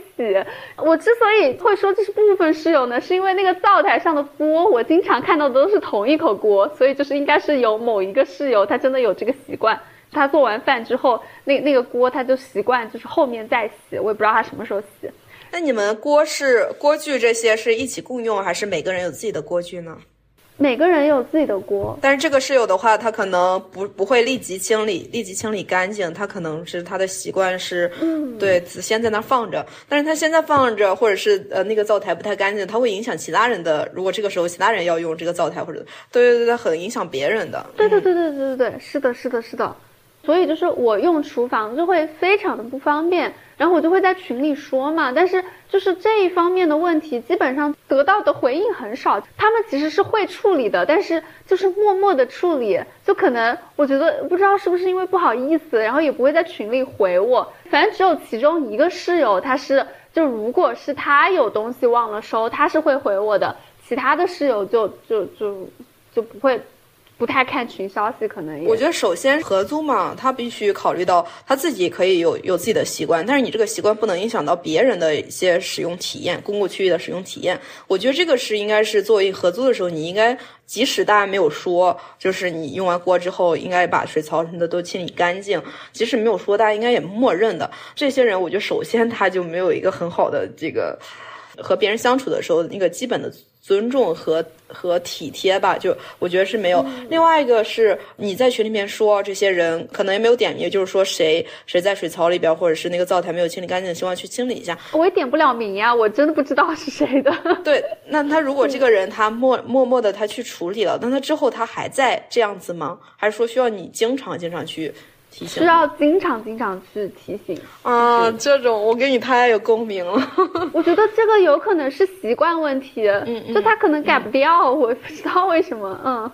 但是我会觉得说，这个不是这种东西都是都是小事情，就不是说对他来说不是很难实现的事情。他只要就是把室友就是把合租放在心里，别人也需要使用，对吧？只要把这件事情放在心里，那他之后就不应该再犯，或者是经几次提醒之后，你就要改变过来。我可以理解你之前有这个习惯，那你经过我几次提醒之后，你是不是可以改变过来？就是每次用完之后把灶台啊什么的适当的清理一下，不影响下个人使用。但是我合租的经历当中有遇到一些室友，可能你会觉得他是习惯，或者说他忘性大也好，你跟他说一次，哦，他这样子就是可能改了一下，等到下次他还这样，那下下一次他还这样，你会理解，你会理解他，哦，他可能只是忘了，那我可以先忍一下吧。然后可能经过四五次之后，他还是没有改，那我可能这个时候再提醒他一下。这个时候你提醒他一下，其实你本来是想的是，你也顾及到他的面子面子，你也没有说给他吵架什么的，你只是说再提醒一下。但这个室友他反过来他会觉得你你命，就是他觉得你这个人太苛刻太刻薄。我我是经历过这样的人，他会觉得你刻薄啊，他觉得这个不是什么事儿，然后你老去说他，他觉得有点你太苛刻。对对对。他会觉得你刻薄，对，实际上你就是正常诉求，而且你已经一忍再忍了。他会觉得你命，我我经历过这样的室友。天哪，那你这个比较过分哎！我觉得我我的那个情况还是稍微好一点的情况，好一点的阶段，就他们也没有对我表露出过，就反正至少我不知道嘛，就是也没有人表露出过你事儿太多的这种，嗯，这种意见。哎呀，你的比较惨。对，刚刚开头的时候有讲过，你可能那个遇到不愉快的，就是这种合租的室友、奇葩室友，你会可能长乳腺结节。我刚刚说的就是这个室友，就他不仅是这样子，还会就是说，本来我们找房共同找房，他本来应该做的事情，他因为他也找房，他本来应该做的事情他没有做，然后你帮他做了，他还会觉得。你做的还不够，这样子，包括你提醒他，你提醒他，你已经尽量去包容、去理解他之后，你你也没有说跟他吵架这种，他反而觉得你命你刻薄。就我我就正在经历这样的室友，但是我会觉得说他本质上不是一个恶人，我们也已经签过签过合同了。我希望他之后能遵守好这个室友的那个守则，就是比如说干净的卫生这些，你注意好保持。对其他的我没有对他有什么期待，我就希望这这这一年我们能够这样子相处就行。你现在还是跟这一位室友处于合租的状态里吗？嗯，是的，这个室友的话，他是嗯，我上一段合租，我们上一段合租是四个人一起合租的啊。他的话就是跟我们又不是一个学校的，所以我跟他相处很少，然后偶尔就聊聊天，觉得这个人还行。然后后边的话就是我们这四个人，其中两个人他们是希望自己独独住，他们也喜欢自己自己一个人住，所以他们自己找房。而我是希望，还是希望就是之后无论从价格来说，或者是或者是我也希望能和一个人。因为之前没有独居过，就会觉得还是希望有一个人能够一起合租的这样子的一个心态吧。再加上合租的话，那个价格会稍微优惠一些。当时之前跟他的交流不多，然后偶尔聊天，觉得这个人还行，正好他也想合租。因为我们这边合租的话，还需要交一些我们的资金证明这些，所以最好找这个房子的过程当中，最好有一个人你已经认识的人跟你在一块儿找房，这样的话，人家房东需要那个资金证明，随时能提供出来。对，出于这样的一些考虑吧，然后就想说可以跟他一起再找房。找房的过程当中，这个人可以说完全就撂挑子不干。啥都是这找房信息啊，这些还不错。对，全都是我找。但是因为他最后要也需要他也得认为他合适，那这个房子才能定下来嘛。所以我每次都是给他发哪个房子我们可以去看了，然后我都给他把具体的信息哪一天看约好的时间点，包括那个房子的地址我都发给他。这个他必须要参与吧，因为这个房子最后他也要住，他合不合适他肯定要参与。这样这样一个过程，那我就把具体的信息、具体的时间我都确定好，都发给他了。可能提前两天发给他还不行，提前一天还得再发给他提醒他，因为他忘性特别特别大。但是所谓的忘性大，我会觉得他其实是自私的一个表现，因为他自己的事情他完全不会忘呀。那为什么就是我们合租我们需要共同承担事情他忘，对吧？我觉得是一个自私的表现。对，然后甚至我提前一天发还不行，当天的话还得再提醒他一下，他才可能记得这个时间点要去看房这件事情。然后更让人气人的来来了，就是说我可能提醒三四遍，他才能可能记得某天我们要去看房。之前找房的这个过程，包括跟别人联系确定这个具体的时间，我能去看房，这些都是我做的。然后。他去看房的过程当中，他不去跟别人交流，他让我去跟别人交流。我跟别人交流的时候，他又时不时的在那说：“哎呀，尴尬，尴尬。”就是一直在旁边给你传递，就是说那个评价就是尴尬。然后我会觉得，我就是在正常的跟人家交流，了解一些具体信息，你为啥一直在旁边说太尬太尬？然后我就会觉得你是对我交流有什么意见吗？他觉得交流的。不好吗？呃，然后他就说，哎呀，他说没有没有，我就是，呃，我就是我们之前我和我课题组人，我们平常聊天就喜欢这样互相互相说尬了尬，但是我跟他并没有这样的一个语境，嗯，我也不知道他之前是喜欢就随口说尬了尬了，我去跟别人交流的时候，跟人家了解房子信息的时候，他就在旁边说，哎呀，太尬了，太尬了。我都觉得这个人怎么这样，然后我觉得我很不适。为什么就是你不去交流，你让我交流，我把这个活干了，你还在那尬了尬。然后我跟他说了，我说提出我的不满了，我说我说你为什么要这样子？你要不你说？然后他说你，他说哎，你不用在意，我之前我就跟我们课题组一块，我们就老说尬了尬，人家就让随口一提，实际上你在旁边一直给我传递负面的这些评价什么的，对我来说我已经。我明明把活儿都干了，你还在忍受你负面的价值，对。然后这是一个吧，另外一个是前面的事情都是我负责了。然后去看房的时候，他就在说：“哎呀，他都感觉他自己的时间都被碎片化了，他已经完全啥都啥都没有干。你说前面那些过程，我都需要，我都需要付出我那么多时间去做那些事情。那些事情虽然说不难，但是要去需要付出我很多的时间和精力去筹划那些事情的嘛。然后我还需要提醒几遍，他才能知道当天要看房。”结果看房的时候，他一方面就是就刚刚说的，就是另一个是他还是觉得他自己的时间被碎片化。他说他的感觉他干不成事情，他仅仅是需要付出来付出来十几分二十分钟去逛房，他都觉得他时间被碎片化了，打乱他计划了，不好了。哎呀，我不行，我我光听就要就要乳腺结节了，就要犯病了。啊，怎么会有这种人？啊。但那个时候我都在一直在忍，然后我就我就心想着，就没有想着跟他闹僵，就是说，但我其实我内心里边就不想跟他租了，但是又不好怎么提出来，我就是会觉得哦，他也不是恶人，他就就我觉得就嗯，希望之后如果是假如说合租的话，对我就是其实在忍，我都觉得那段时间我肯定有乳腺结节，就是感觉我自己还在内耗。你这个也太太好说话了，就这都能忍？嗯嗯。对于我来说，这种只会在一边看别人干活完了还要说风凉话的人，这种人我是真真的不不太能接受的，我是不能忍的。所以基本上就到这一步，我可能就会找个理由，我说啊，那看不到合适的，然后就撤了。但可能，嗯，不知道你的情况。那那我对我来说的话，我是会觉得之前给他留印象，因为之前没有什么具体的相处，就是偶尔聊天，觉得这个人好像好像还行。就当时我就是给人别人的，就是希望这个人。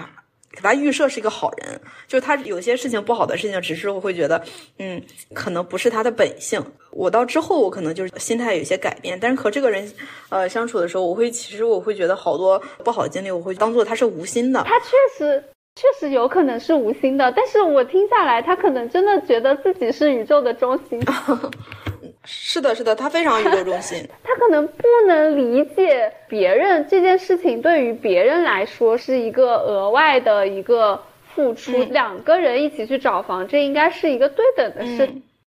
他就是，我觉得确实是以非常，我可以说是自私吧。他就是非常以自我为中心，包括到后边就是我们找找到房，这整整个这中间的这个过程，几乎全都是我一个人去做的。就那他他觉得，他甚至当时觉得，他说他时间被碎片化之后，我甚至之后我都尽量尽量所有的事儿，好多事儿我能亲力亲为去干，我就去干。我心想着，我怎么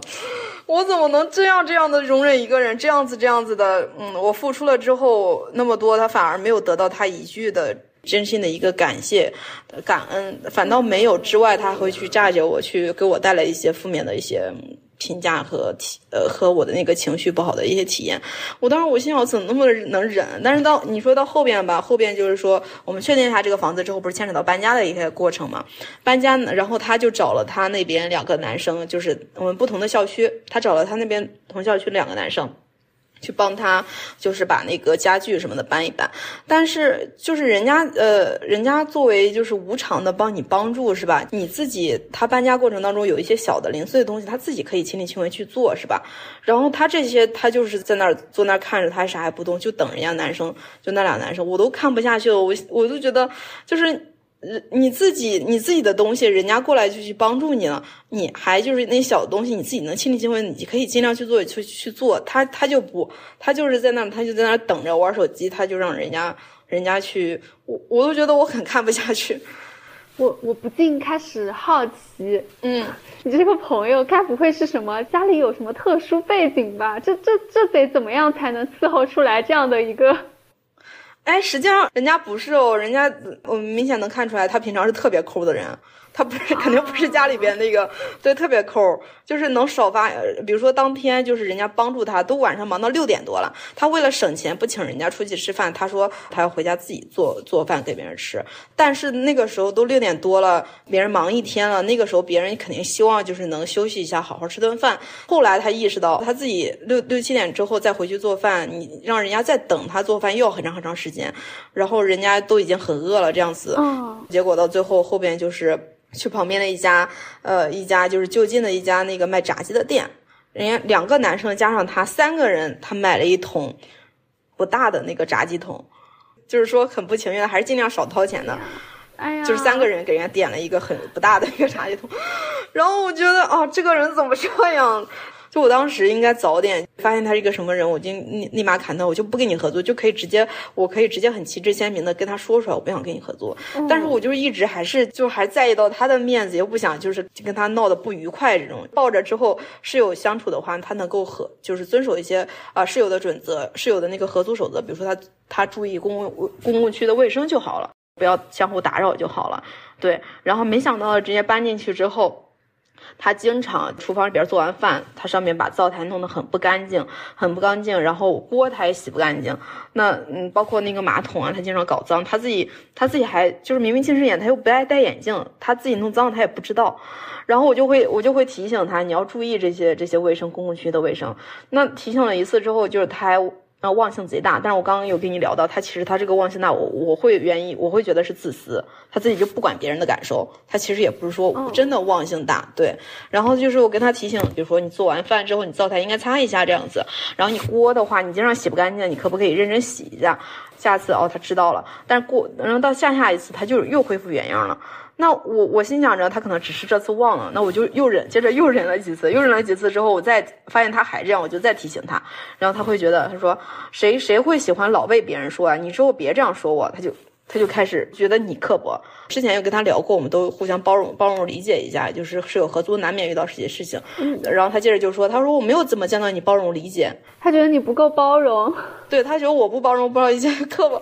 啊！我现在说这些事情，我都觉得我又气上了。这个这位朋友是哪里哪里来的皇族？救命！关键是他还他其实他嗯，并不是什么有什么家家世背景，就是家里边有钱这种。实际上他平常特别特别抠。”我我已经认清楚这个人不可能是跟我作为朋友了。确实确实，不要不要什么人都交朋友，只会变得不幸。对，也不要就是说对一些人人，你让你一些不适的，你不要一忍再忍了，不要觉得他就是无心。那那你经历过一段时间之后，发现他就是自私，那你这种人就少一些交往和互动。对，这个室友是让我就是给我。啊，没想到博士期间就大概二十六七岁的这个年龄了，还能经历过就这么奇葩人，还能给我就是上那么大一课，让我有一些对人际相处的一些更大的一些转变吧。对，这个人是确实，呃，对，是我来国外之后认识到一个，我会觉得，嗯，就是很不愉快，然后同时对我和和人际相处的这个认识有很大的一个转变的。一个人吧，那目前的话，我们还是一个合租的状态。然后我就是因为前前面我大概知道他是一个很就是认准他是一个自私的人，这个判断之后，那我后面我会觉得合租公共区域的东西，他他做的不对，我该点还是要点出来的。就是他我在他心目中是一个恶人还是什么也好。呃，打引号的，他是他认为这样一个恶人，我觉得无所谓了。我只是把公共区域，我就事论事，公共区域他卫生做不好，我就该点出来点出来。那他可能点点的多了，然后呃，然后他这段时间我会觉得，哦，这段时间好像还还好一些了。但虽然还有很多事情，嗯，他没有他没有做好，就公共区域的卫生，因为他老忘。那因为我们也不可能就是说这样子，就是嗯，就因为合同也已经签下了，我不可能说。就是说，嗯，就是说，现在立马就不一起合租了。你们合同签要租多久啊？嗯，这个是要住一年半的，就是房东跟我们签约的时候是就是一年半的。还剩多久啊？还剩，这才住了几个月。这个人话是我，是我这段时间认识的最，嗯，让我就是乳腺结节的人。确实是什么人都有啊，难免也有可能会碰到这种，可能以我们的观念来说不太能理解。我觉得你这个这个比我的过分多了，我都，我现在我现在回回忆一下，我我怎么感觉我的这一段就是，嗯，大家在合租的时候一些公约上的问题达成不了一致，我觉得我这个程度还还还算轻微的了，就也没有那么生气了。这个也是我没有遇之前从来没有遇到，我也刚也有讲到，我没想到在二十六七岁的年纪还能遇到这样一个。啊，我希望之后不要再遇到。对，对，这个人，对，确实，这个，你这个比较惨，你这个可以可以预想到的，还有那么长时间要被迫住在一起呢。我跟你讲一下，我就是，我其实当时遇到的最困扰的问题，虽然现在想起来可能也还好了，就是我最困扰的问题是我的室友们，他们都特别不爱倒垃圾，就特别是你知道厨房的垃圾。它又它又有味道嘛，然后又会长是的，是的小虫子什么的，是一个需要及时清理的。然后我在那一段时间，我刚搬过去不久的那一段时间，我就一开始是看到这个厨房垃圾满了，然后我就会拎出去倒。而且我每次去倒的时候，那个垃圾袋都特别的难难弄，因为他们就堆的真的是超级满，就是我感觉。一点别的东西都不能弄下去，而且有的时候我我我觉得那个袋子真的就是在破的边缘，我就还得重新套一层垃圾袋。然后我才敢拎下去。哎呀，我太明白了，太明白了。对，又特别的沉，特别难处理。然后又，哎呀，然后上海那边倒垃圾，就是你还是要干湿分离的嘛。我到了那个垃圾站之后，我还要把绳子解开，然后我要把特别沉的垃圾就是提到那个往上提到那个口，然后再倒出去。我就这样倒了，可能有三四回之后。我我真的我就是不太能接受这个问题，然后我我中间就跟他们沟通过很多次，每次到这个厨房垃圾的时候，我就会我就会说一下，我说呃最近这个垃圾又满了，然后我去倒了，就是后面大家不要堆的这么满了才去倒，我就希望他们在那个垃圾袋没有到那个承受力之前，这样大家都好处理嘛。但是你知道最后我我发了很多次之后，室友给我的回应是什么吗？你想都想不到。什么？是 啊，我的室友，嗯，好，好像是有两个室友，他们都说，他说你不要管那个垃圾，他说等周一的时候保洁阿姨来了会倒的。嗯，可是呢放在那里会生虫啊，有异味啊，这些不影响大家的这个生存环境吗？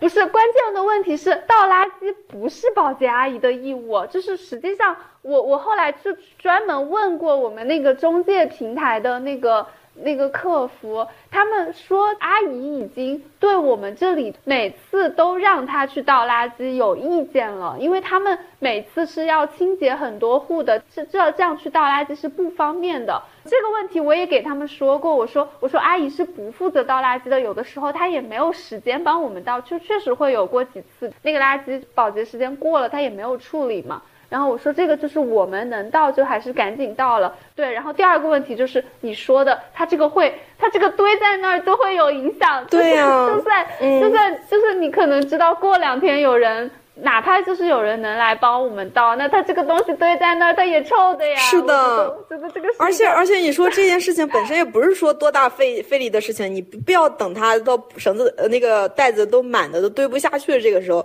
你蛮可以，就是你看它满的差不多，差不多你就可以给它处理，随手一系是吧？就本来没没多大的事情，然后但他们就是我感觉就是是人的惰性，就是。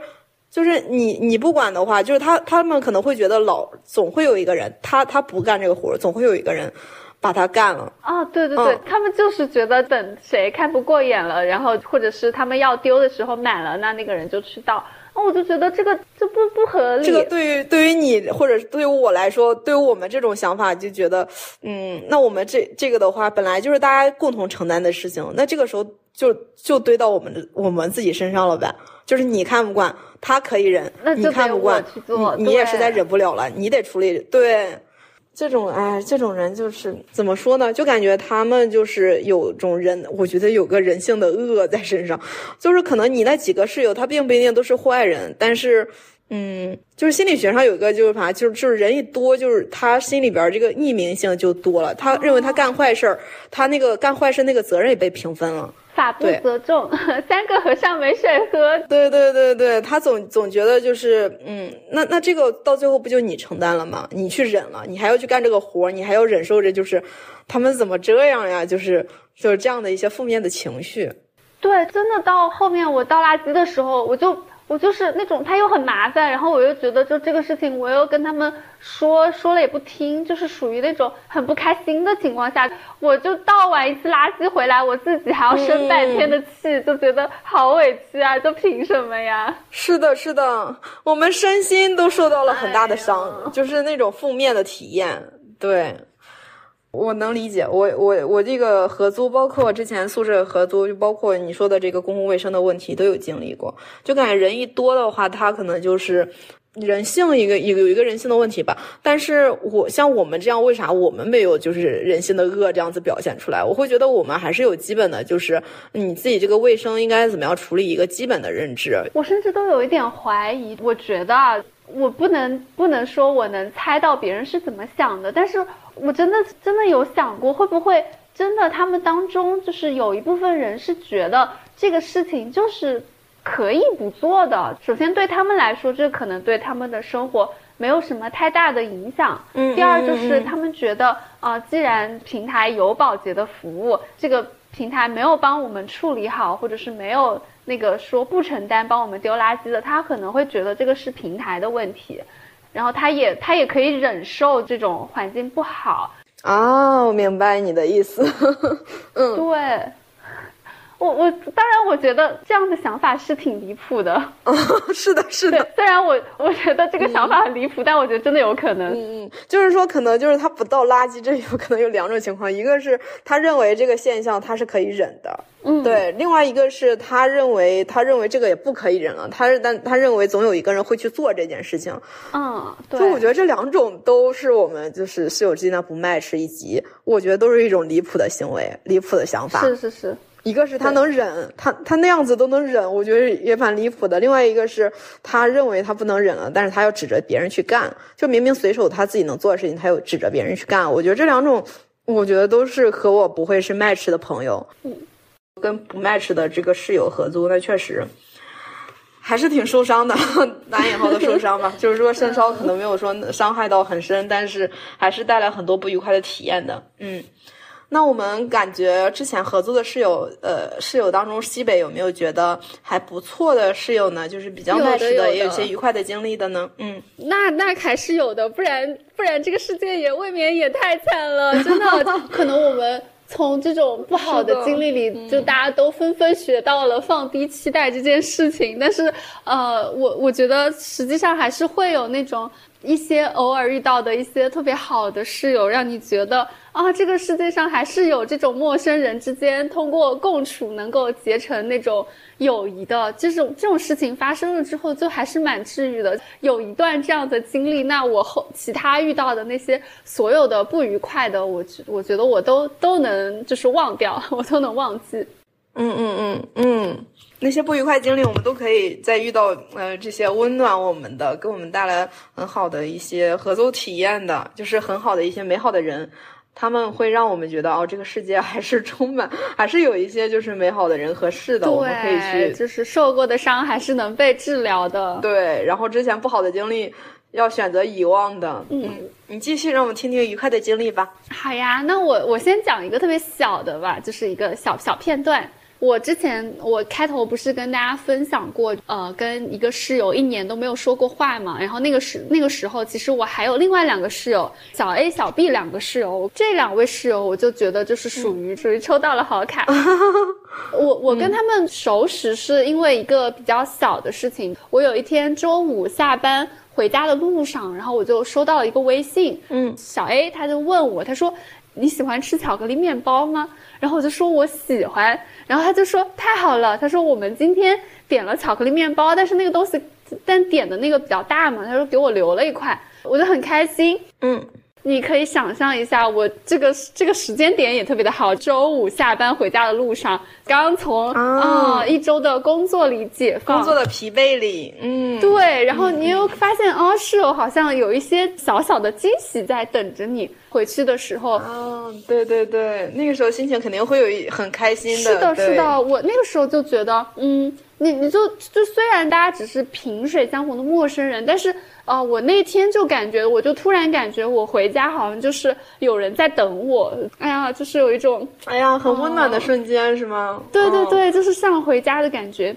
嗯，然后我回去之后，我就去啊敲他们的房间门，就我也是一点都不客气，他说给我留，我就要去拿。然后 A 就就让我进进去他们的房间啊，他们的房间真的超级整齐，比我的房间整齐多了，就他们收拾特别好。对，然后进去之后，他把面包拿给我，然后还附赠了一堆小零食，还有一些水果。我就我感觉我就是像去小卖部进货了一样，满载而归。对，就特别高兴。拿着拿着这些东西，我就回我的房间了。那个面包，我我当场就吃了两口，就是真的超级好吃，好吃到我后来还专门去买过，是呃是乐乐茶出的一款面包，名字我记得不是特别清楚。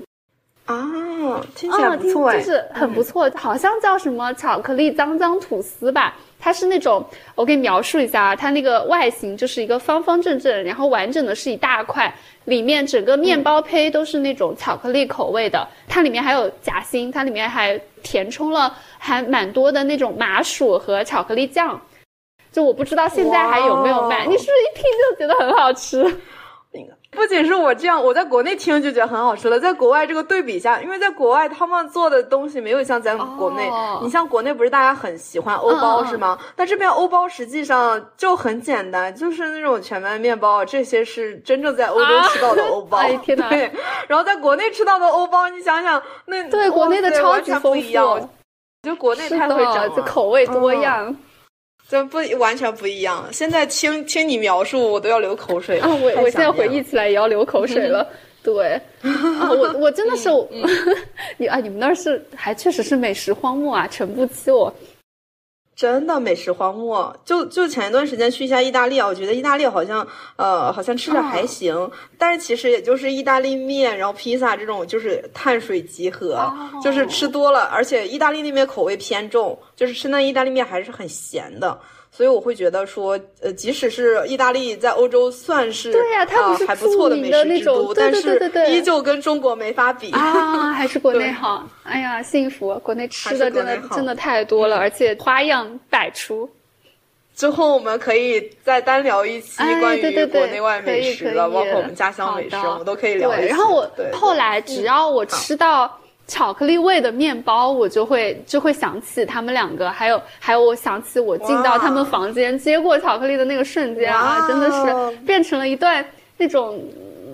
很美好的对对对对对回忆了。嗯嗯嗯，满载而归之后，我觉得我自己这那白吃白拿的好像也不是很好，呃，说不太过去。我就后面真的是专门自己买了一些零食，然后又买了一些自己喜欢吃的，我又给他们送过去了。这个事情就呃慢慢的就变成了，就是大家可能隔一段时间就开始互相送点吃的，来回送，嗯。啊，开始有很多很多很很开心的小互动，而 且这个事情就会变成无限循环的事情了。总觉得你好像刚吃过别人给的东西，你要准备一个什么回馈起来，蛮好笑的。感觉这这两个室友听起来，你听你说他们房间蛮整齐，说明应该是还就是生活习惯蛮干净。然后另外一个他还给你呃有一些好吃的，还可以给你分享。我觉得还是呃这两个室友还是蛮呃人人类高质量室友的。是是。公共区域的东西，呃，卫生他都很遵守，一个不会给你带来什么负担、不好的体验；另外一个是他会主动分享，还会让你带来一些很温暖的一些体验。我觉得这个真的是很不错的室友了。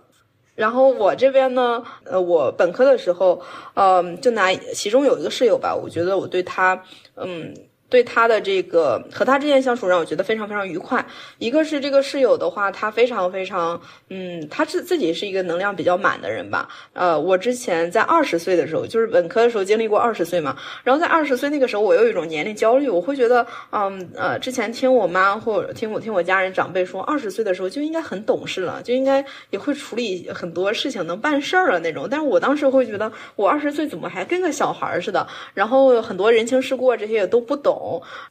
就是会有一些年龄焦虑，反正当时现在想想，二十岁那个时候那么年轻，你想那么多干嘛？小孩吗？还是上学呢？嗯，但是当时就想着，对，当时想着就是二十岁，我在我从小到大认知，我听到他们呃长辈们讲二十岁的时候，因为可能有一些听到一些对，呃，有一些哥哥姐姐他们当时二十岁的时候，感觉可能他们。就好像很厉害了，就能能办事儿了那种。但是当时我会觉得我自己怎么还跟小孩儿是啥也不会，也不会懂，也不懂人情世故，也不知道该怎么就是跟别人。长辈他们那个时候的二十岁要比我们要早早熟一点点，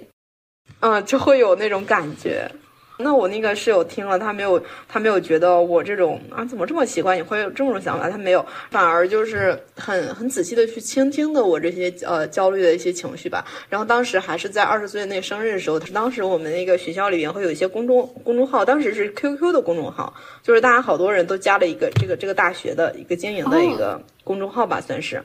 就是大家都能看到的。然后他让其他的室友，就包括我的一些。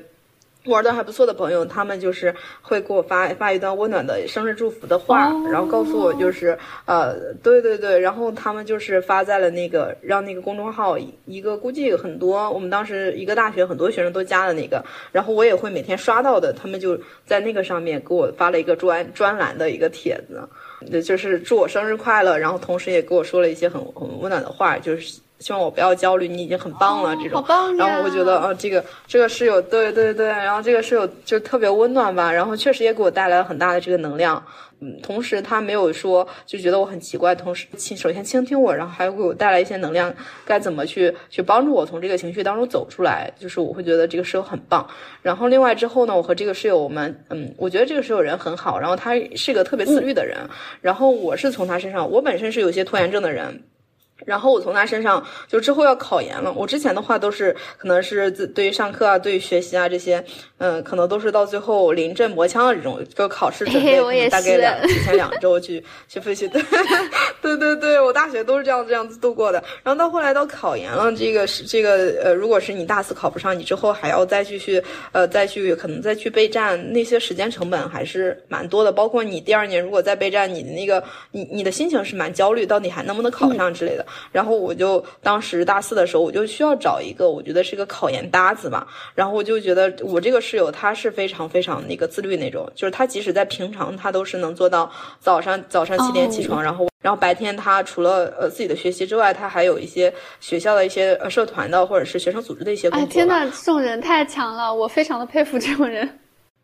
对他非常高能量，从大一的时候他开始都是这样。大一的时候，大家好多人都准想去玩什么的，他已经开始就是去一些学生组织干一些关于什么就业指导的一些那些组织，去那里就真正能比较帮助他的一些组织，嗯，他去那里边去工作，去当学生助理，然后逐渐不断不断的去去发展去学习。对我觉得这个室友是为让一个高能量的人。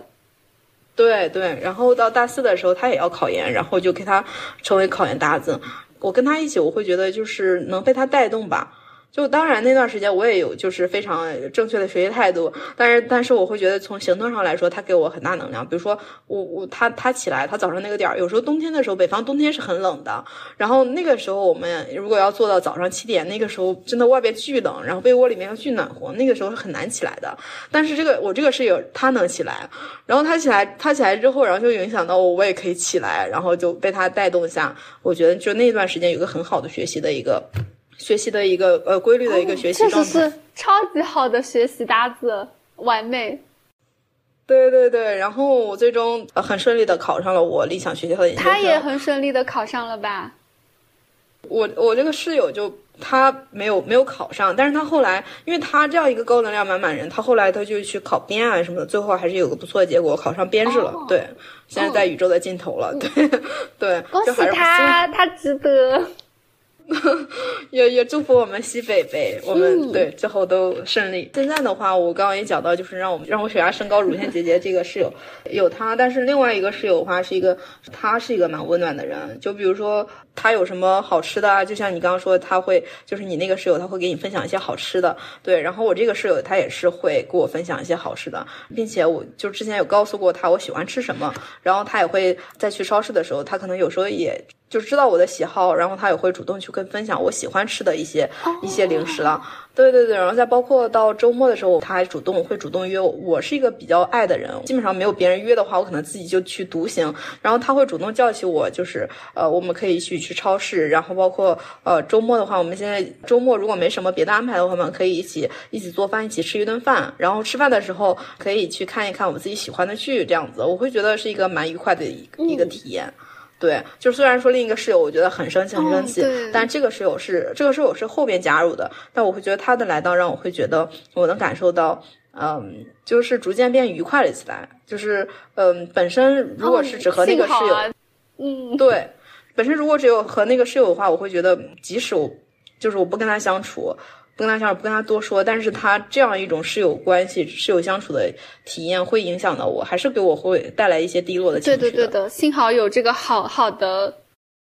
对，然后这个室友的来到，让我会觉得，嗯，就是开心起来吧。然后回到宿舍里面，有一些温暖的。嗯，陪伴在我，我觉得还蛮好的，尤其是在异国他乡吧，就不像在国内，你还是挺经常能，你就是你的室友不好，你还可以在外边有一些，嗯，有一些对渠道可能一些认识一些好朋友，对对对。但是在对，但是在国外的话，我觉得就是，嗯，确实会有一些，嗯，孤独感在的，就是不太容易去融入到别人的文化，去交到朋友，对，嗯。所以是这个室友室这个室友的温暖，我会觉得就是在异国他乡还显得尤其的蛮珍惜的啊。我听着也是，就这种情境会让嗯，就是这种相处的回忆就是变得更加珍贵。对对对。就尤其是在这边，在国内的话，我会觉得，呃，有有大部分时间我是是可以选择的，这是一个比较有选择权的。就是我想和别人相处的时候，我就是随我可以邀请那个好朋友，这些是比较容易交到好朋友。另外一个是好朋友也比较容易和我来相聚，去去做一些事情，一起陪伴我的。但如果在国外的话，你会觉得你能交到一个啊好朋友。是一件呃，确实是比一件比较难得，或者是相对来说不那么容易的事情吧。那如果是正好这个合租的时候，这个室友如果是他是一个比较温暖的人的话，他是一个不错的人的话，我觉得是一件很 nice 的事情，能给你带来最起码就是平常的生活不会觉得那么孤单吧。人还是需要有一定的和别人的社会联系的。对，嗯，那这两个室友，一个是非常好的这种学习搭子，一个是很好的生活 搭子，都很不错。对对对，所以这些愉快的经历也确实有他们的陪伴，我会觉得我身呃遇到一些困难的事情也感觉变得更加容易了吧？我觉得对，是这样。你说的时候，我也想起来了，我以前。本科的时候也有那种特别自律的室友，我觉得我有悄悄的在从他身上吸取一点自律能量，因为我这个人 可能有的时候也是稍微有一点小小的拖延，然后呃有的时候就就有有点懒嘛，就是很多事情就放在那儿，就觉得呃事情太多了就不想去做。但是每次看到他真的真的很自律，就是他是那种要把正事儿处理完了，然后才会去安排娱乐的人。然后他有他在的话，就是我会对，哦，我也遇到过这样的人，就是我觉得我就没那么费费力气了，就跟着他，我就会能够更有能量的去做做一些事情，对，悄悄的从别人身上，你会被他影响。对，然后觉得哦，他可以做到，然后他也正在做那件事情，然后我就是可能被他带动了，我也可以就是去做那些本身本来我应可以呃本来就计划要做的事情，就可以不那么拖延了。然后你做起来之后，确实会给你你拖延的事情解决了，那确实你你也会觉得更加开心。对，你会觉得跟这样的人相处，你逐渐才在往好的方向发展。对，是的，是的。然后我觉得还有一点很重要，就是我们俩遇到的这种室友，就是你会感觉到这种特别温暖的瞬间，是你会感觉这个室友他是在某一些时候是有在记挂你这个人的，或者是他有想到你，呃，他想要把一些就是快乐的那种情绪分享给你，包括像我的室友给我分面包，然后你的室友去买东西的时候会考虑到你喜欢的东西，我觉得这种记挂的感觉就就很好。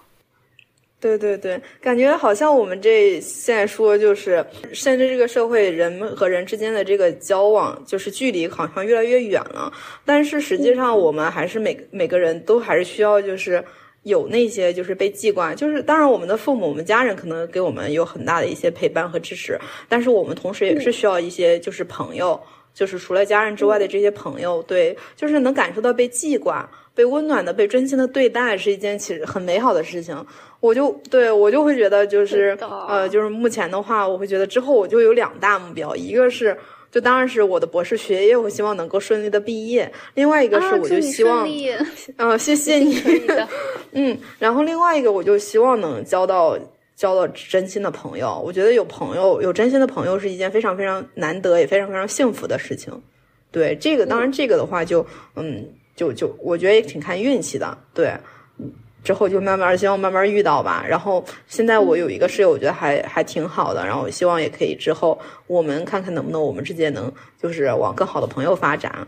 对，你你之前有没有看那个日剧啊？就是今年的重启人生啊？那个我有看一些片段，就我有听到一些我的好朋友看，他们都说特别感特别特别感动，为他们的友情。对对，因为那个片子它就是。讲友谊的那个那个主角的生活中，你就是你看完就能明显感觉到他生活中最重要的那一部分就是友情。我反正看片子的时候，包括我现在，我也是一个觉得呃友情非常重要，就是在我的价值排序里非常高的一件事情，所以我就会嗯，我我也比较喜欢那个片子。我跟你一样，我跟你一样，我也是，就是，呃，我通过这个重启人重启人生吧，就是我我我有看过一些片段，然后就是给我的直观的感触是，友情可以当做就是，呃，这个对我的那个影响，就是那个观念的影响还蛮大的，变动还蛮大。就是说之前的话，我会觉得就是爱情、事业呀。然后家庭啊，这个好像是我人生优先级排序应该是比较高的。我相信对绝大部分人来说都是如此。就是爱情，最起码感情里边的爱情和家庭是比较排序优先的。但是，但我就这个片子就是看完一些一些那个片段，对我的触动就是友情可以作为最重要、最优先的，作为像事业一样去追求的一件事情。对对对，我我我现在也是，我我很珍惜很珍惜我的好朋友。我我也对我把友情看得也很重，我觉得是可以超越爱情的，或者是跟爱情并重都是 OK 的。对，然后我对室友的期待就是，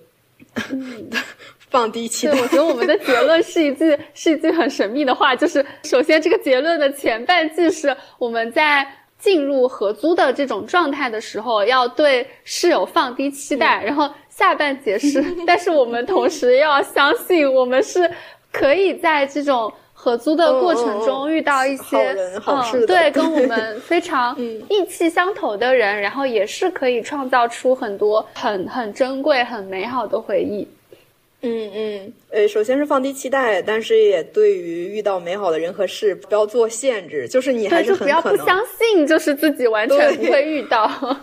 我感觉怎么说，是不是好像也挺像爱情一样？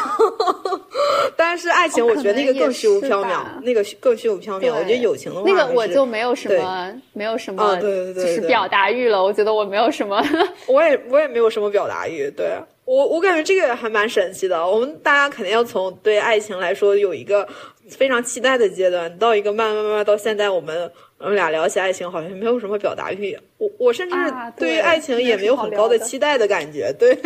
我觉得这个话题也蛮有意思的。我们之后或许我们也可以聊一聊一聊。对，但是说这个合租室友这这这段话，我就会觉得我们两个都是经过蛮多蛮多的有一些辛辛酸史吧，但是也有一些美好的经历呢。这种这种就是可以说就是开头说的那种呃那种泪泪水、悲伤和愤怒和。一些温暖的，然后欢笑的，还有就是说，甚至有些时候很兴奋、很意外的兴奋的一些瞬间融在一起的。对对对，是的。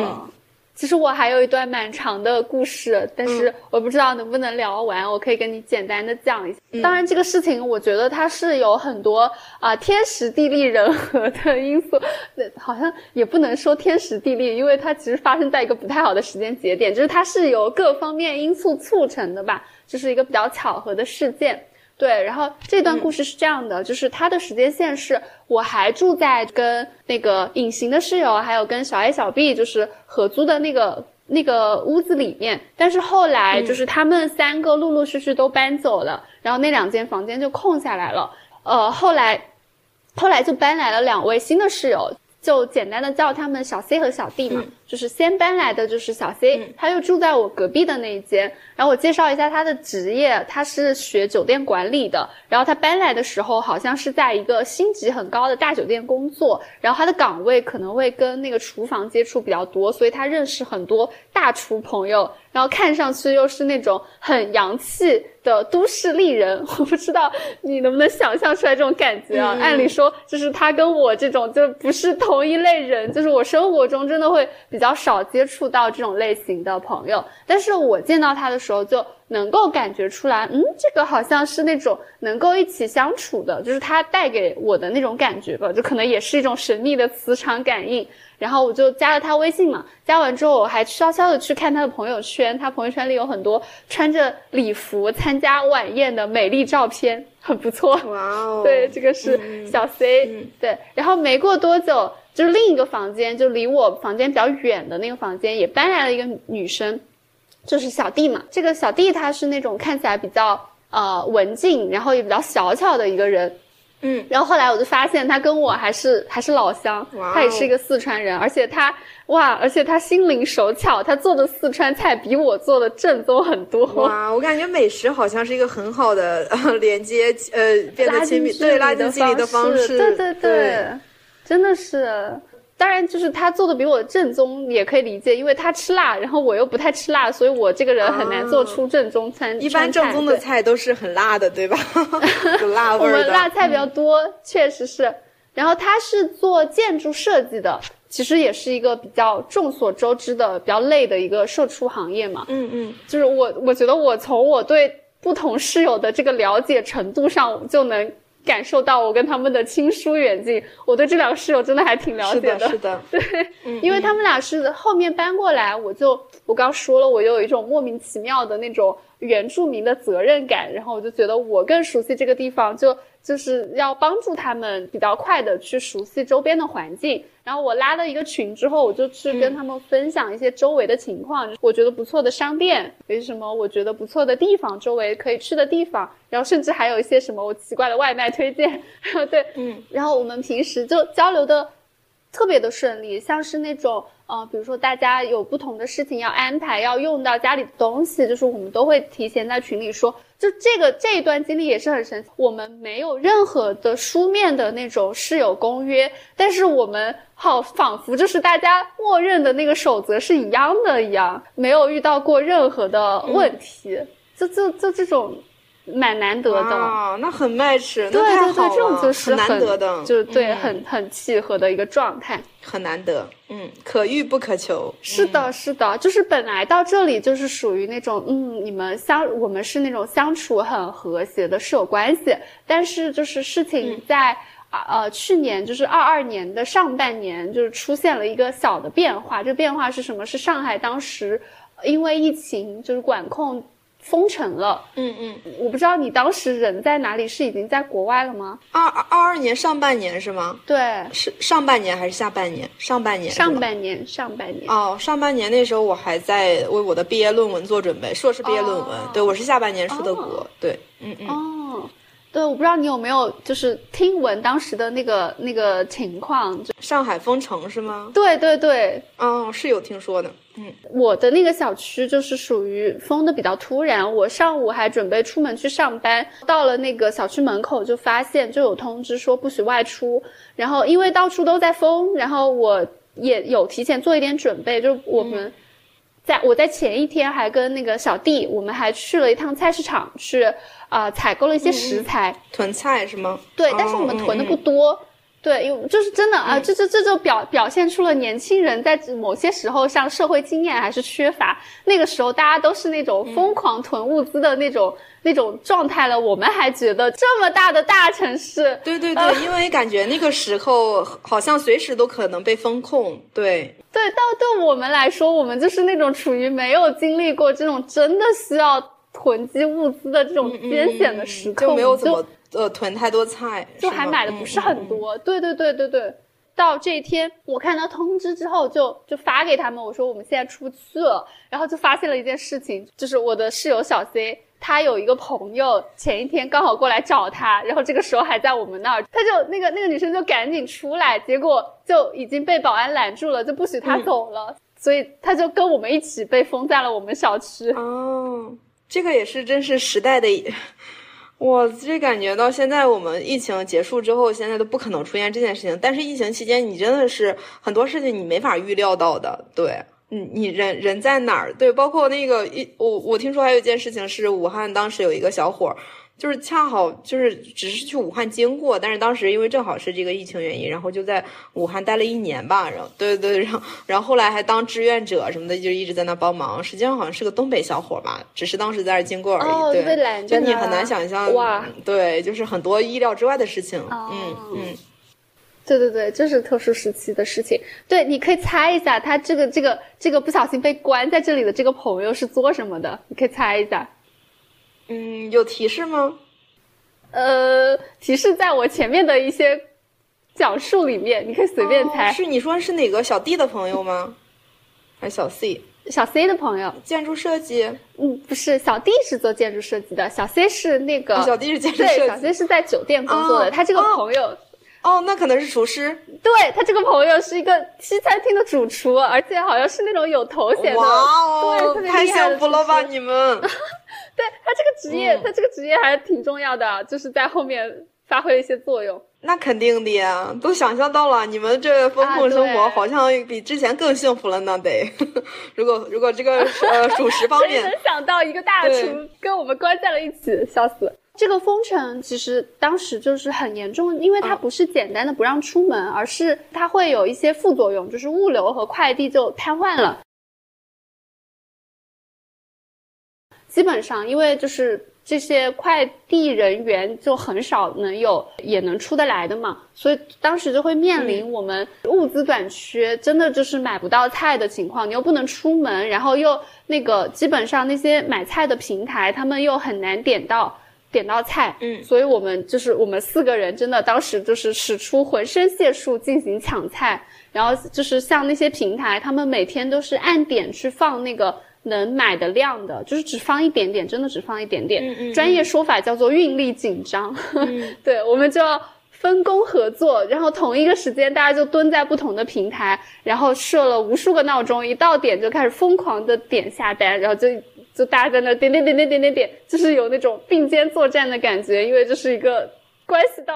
生存的一个感觉，结果就是我们无论是发的还是抢到的物资，我们就都是共享的，就是我们就说好了，就是大家一起用。嗯嗯。那段时间我们怎么一起用呢？我们就一起做饭。对。然后因为有一位主厨在嘛，所以他做的会多一些。无论我们抢到了，或者是我们发了什么东西，他都能做成好吃的。虽然人家专业是西餐主厨。哇哦，那也太幸福了。对，那个很考验，就是仅有的菜品，就是可能那个菜不像，对对对，对他人家能做出来好吃的味道，嗯，是的，他其实就还是什么都会做的嘛，中餐中中餐做的特别好吃，可好吃了，所以我我那个时候还在想，我说哎呀，学厨师好像也挺好的，那肯定了，还是西餐主厨是吧？就感觉还对他做的那个主厨经历，他的职业幸福感应该还蛮高的，就感觉上对。因为其实你要算他这个帮我们一起给我们做饭的这个服务劳动价值的话，我其实我觉得我在那段时间应该是血赚的，因为可能正常去他的餐厅那个菜我是吃不起的，但是因为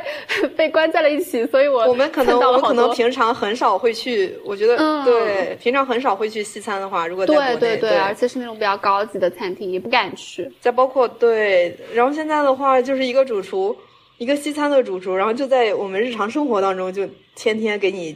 就是说去去做菜，这种体验应该是特别特别难得的，真很难遇到的。对对，哦，所以你那段时间还蛮幸福的，你觉得是一个很愉快的经历是吗？嗯，是的，是很愉快的经历，但是。呃，没有，但是 就是是是这样的，因为我们一起做饭嘛，但基本上都是分工的，就是要么小 C 跟这个厨师朋友他们俩一起做，要么就是我跟小弟一起做，就是我们是这样来呃共同做饭的嘛。然后就偶尔我跟小弟就下厨的时候，我们俩就会觉得有点心虚，觉得自己在 班门弄斧，但别人好像吃的也也也挺开心的，还评价说不错，就是也挺好的。哦，就感觉特别好，就是你好吃不好吃，但是有室友在那儿就捧场。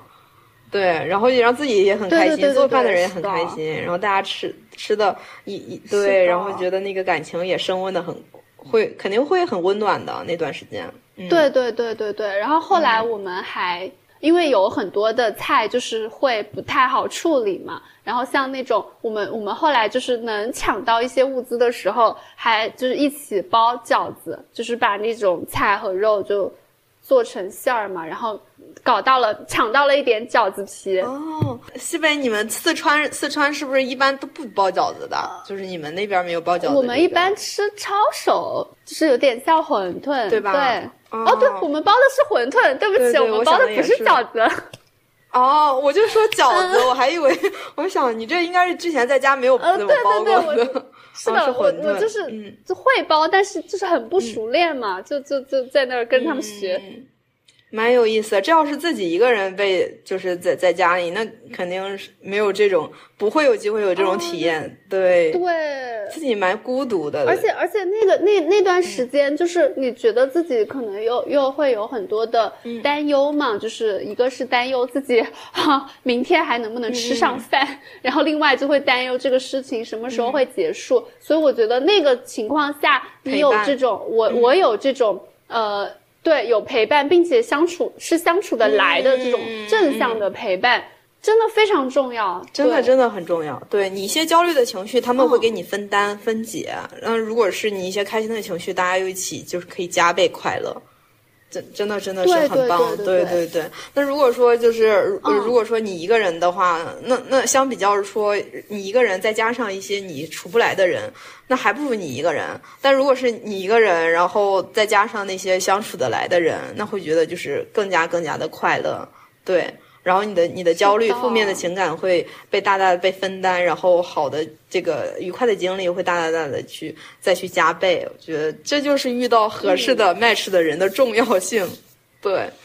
那看来你那段时间，你是不是其他时间还就是基本上就那段时间，嗯，经历过这种风控的这种，呃，这种这种情况？其他时其他时间应该还好，在上海那边。哦，对对对，就其他时间就很正常嘛。那你这段呃愉快的经历，嗯，后面你的室友这些就是一直又相处了很久吗？还是还是后面就是又都搬走了？后面还会在就是在风控结束之后不久，然后嗯，我就因为就是我当时也换工作了，然后就是我感觉我每天从那个地方去公司时间太久了，结果其实最后我换到的那个地方。也挺久的，但是主要还是因为我们那个地方很奇怪，它疫情之后反而还涨价了房租。按理说，我以为它会它会降租金的，但可能是因为我不知道，可能是因为房东要就是。收回啊，或者他们有什么别的考虑吧？其实涨了，涨了很多，还涨得蛮夸张的。然后我们三个就都住不起那儿了，所以后来就都陆陆续续搬走了。对，我觉得，嗯，这就是阶段性的，就是你你每个阶段，就像好朋友来说，我们其实很多朋友也都是阶段性朋友嘛。那我觉得室友这个的话，就是你这个阶段租房的过程当中遇到一个好的室友，那是非常非常非常非常开心，非常非常你之后再回想起来，也会觉得很快乐、很温暖的时候，对。我觉得有这个阶段陪伴就够了。对对对，之后联系不联系，那那都是就顺其自然的事情。但是前面的话，如果合租的时候有哎，但是我们之后还是有有联系的。哇，那那真的很好，就是延展起来了又。嗯嗯嗯，我们就是搬走之后，后来会去聚餐。然后我从上海走之前的话，我们嗯还去有一个室友，就去小 C 他现在住的地方。还一起买了一些饮料过去，去他那儿坐了坐，然后他们还给我送了一点临别礼物，真的，那都感觉其实都很像一种好朋友的状态了，就是好朋友，呃，你你离别到哪个城市，对你去哪儿，然后可以聚一聚，然后你离别的时候有人为你送行，这种有一种就是美好的一种，对对对，所以就真的是因为就是因为一个契机，后来就成为了朋友。虽然我们现在肯定时间拉长了。说的也不太多，但是每到那种有可以聊的话题的时候，比如说今天我可能录完播客，我回头就群里发一个消息说啊，我今天在什么什么地方聊到了我们的事情这种，然后或者是我出去旅游，就会发一点照片到那个群里，然后对我们就还会有一些交流。哇，那其实对我来说，就是你这样的一个交流的，呃，交你们这样一种交流的情况，交流的频率，其实我会觉得我跟我好朋友也就如此，也就是这样子的分享的一个情况。对对啊，就是对，就是一些，比如说我之前我们有共一些共同经历，那我这一次又跟别人提到了，我们就是我可以再和他去找他去叙叙旧。然后另外的话，就是我出去玩儿什么的，有一些分享的好看的照片，我可以分享给我好朋友。其实我我会觉得就是这样的这样的状态特别特别好，就是和朋友交流的这样状态，就是哪怕我们分开了，我们再回想到我们一起的那些经历，就会会心一笑。然后我们之后也可能会跟其他我们新认识的人，我们也可能会聊到我们那段经历。我会觉得人和人相处，这这是一种很好的状态，就是我们在一起是很开心。然后我们之后在回忆的时候会会心一笑，会会感到温暖。我觉得这样就是一个很好很好的一个和人相处的一个一个一个经历。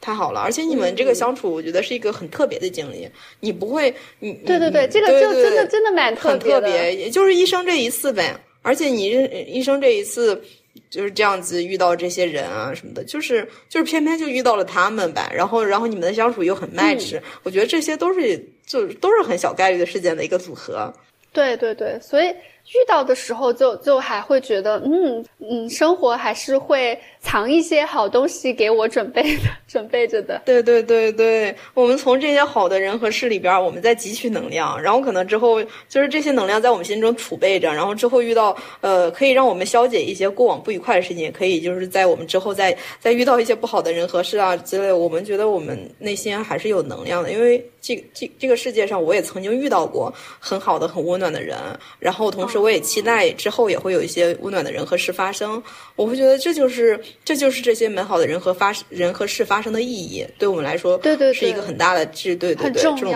内心的支持。那太好了，我们今天都呃，我和西北来说，我们都呃本科毕业一一段时间，也有过就是和呃学学校宿舍的经历啊，包括我们还有一些合租的经历，然后我们遇到了一些。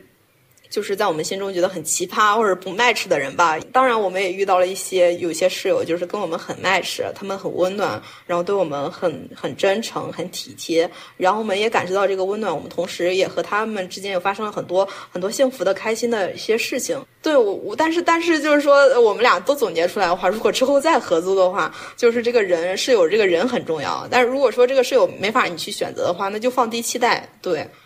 行，那那我们今天就聊到这里。嗯，很好的，在一个相对快乐的经历里结束了我们的分享。嗯嗯，然后听众小伙伴们，就是听友友友们，然后你们如果说你们有一些遇到一些更奇葩、比我奇葩的，就是你自己独特的一些经历，然后或者是遇到一些很温暖的人和人和事情，就是你合租的这些经历带来给你带来一些好的体验，或者是非常你觉得很奇葩、很让你呃烦恼的一些体验，都可以在评论区给我们留言，然后我们也可以会跟你们互动的。嗯。谢谢你们的支持，然后我们下期播客再见吧。嗯，我们下期再见，拜拜，拜拜，拜拜。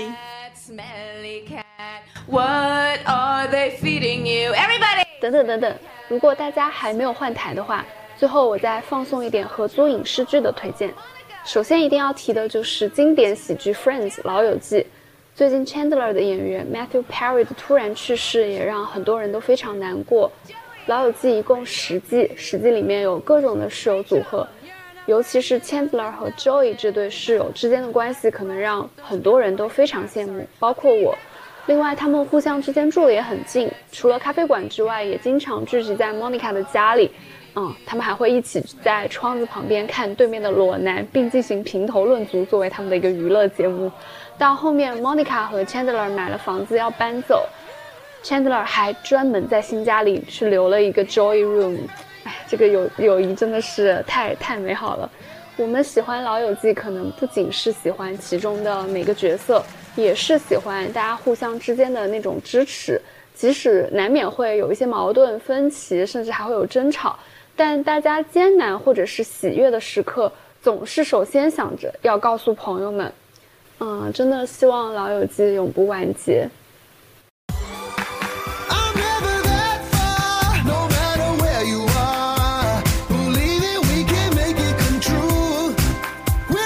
另一部呢比较冷门，它是二零一三年推出的一部情景喜剧《Sam and Cat》，这个转眼已经十年了，我已距离我看它可能也已经过了，呃八九年了吧。它一共有三十五集，每集是二十分钟，是呃 Nickelodeon 这个台播出的一个剧。Nickel 这个台是一个儿童频道，啊海绵宝宝就是在这个频道播的，所以这个剧主要面向的也是青少年的观众。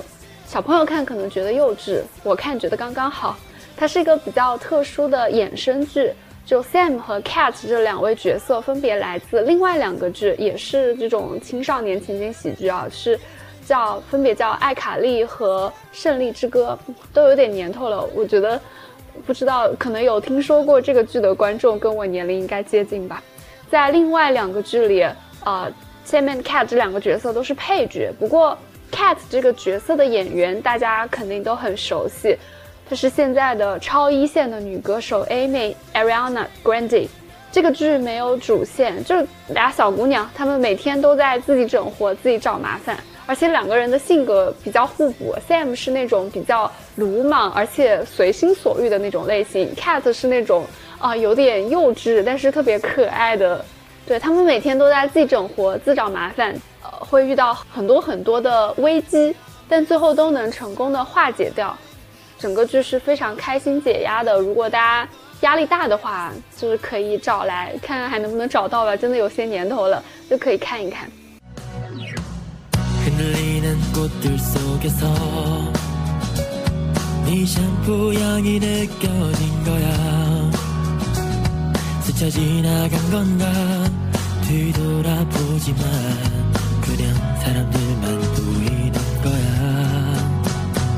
啊，最后推荐一部时间比较近的剧，是二零一九年的韩剧，叫《浪漫的体质》。这剧口碑也挺好的，豆瓣九点二分，一共十六集，每集一个小时左右。它是讲了三位三十岁左右的女性，本来她们几个就是好朋友，后来因为一些原因刚好就在一起合住了。啊，这里面有一个剧中剧，叫到了三十岁就会好起来。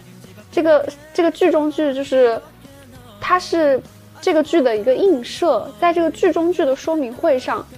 然后编剧就说它的特点是跟其他主流电视剧有一些区别，不会直接的抛出鱼饵，用剧情来勾住观众。而是通过让角色和观众产生共鸣，吸引大家接着往下看。就是你理解了这个角色，你想知道这个角色后来的生活中会遭遇什么。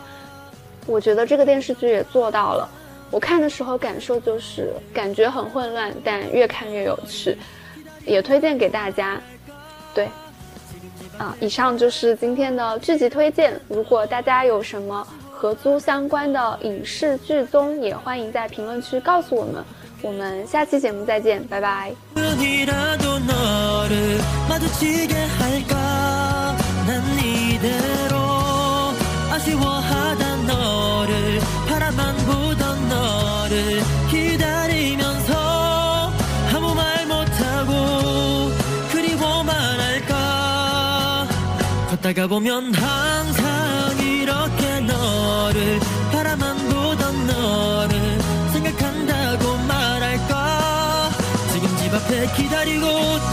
지나치고 다시 기다리네. 꽃이 피는 거리에 보고파 라 이 밤에 걷다가 보면 항상 이렇게 너를 아쉬워하던 너를 기다린다고 말할까? 지금 집 앞에 계속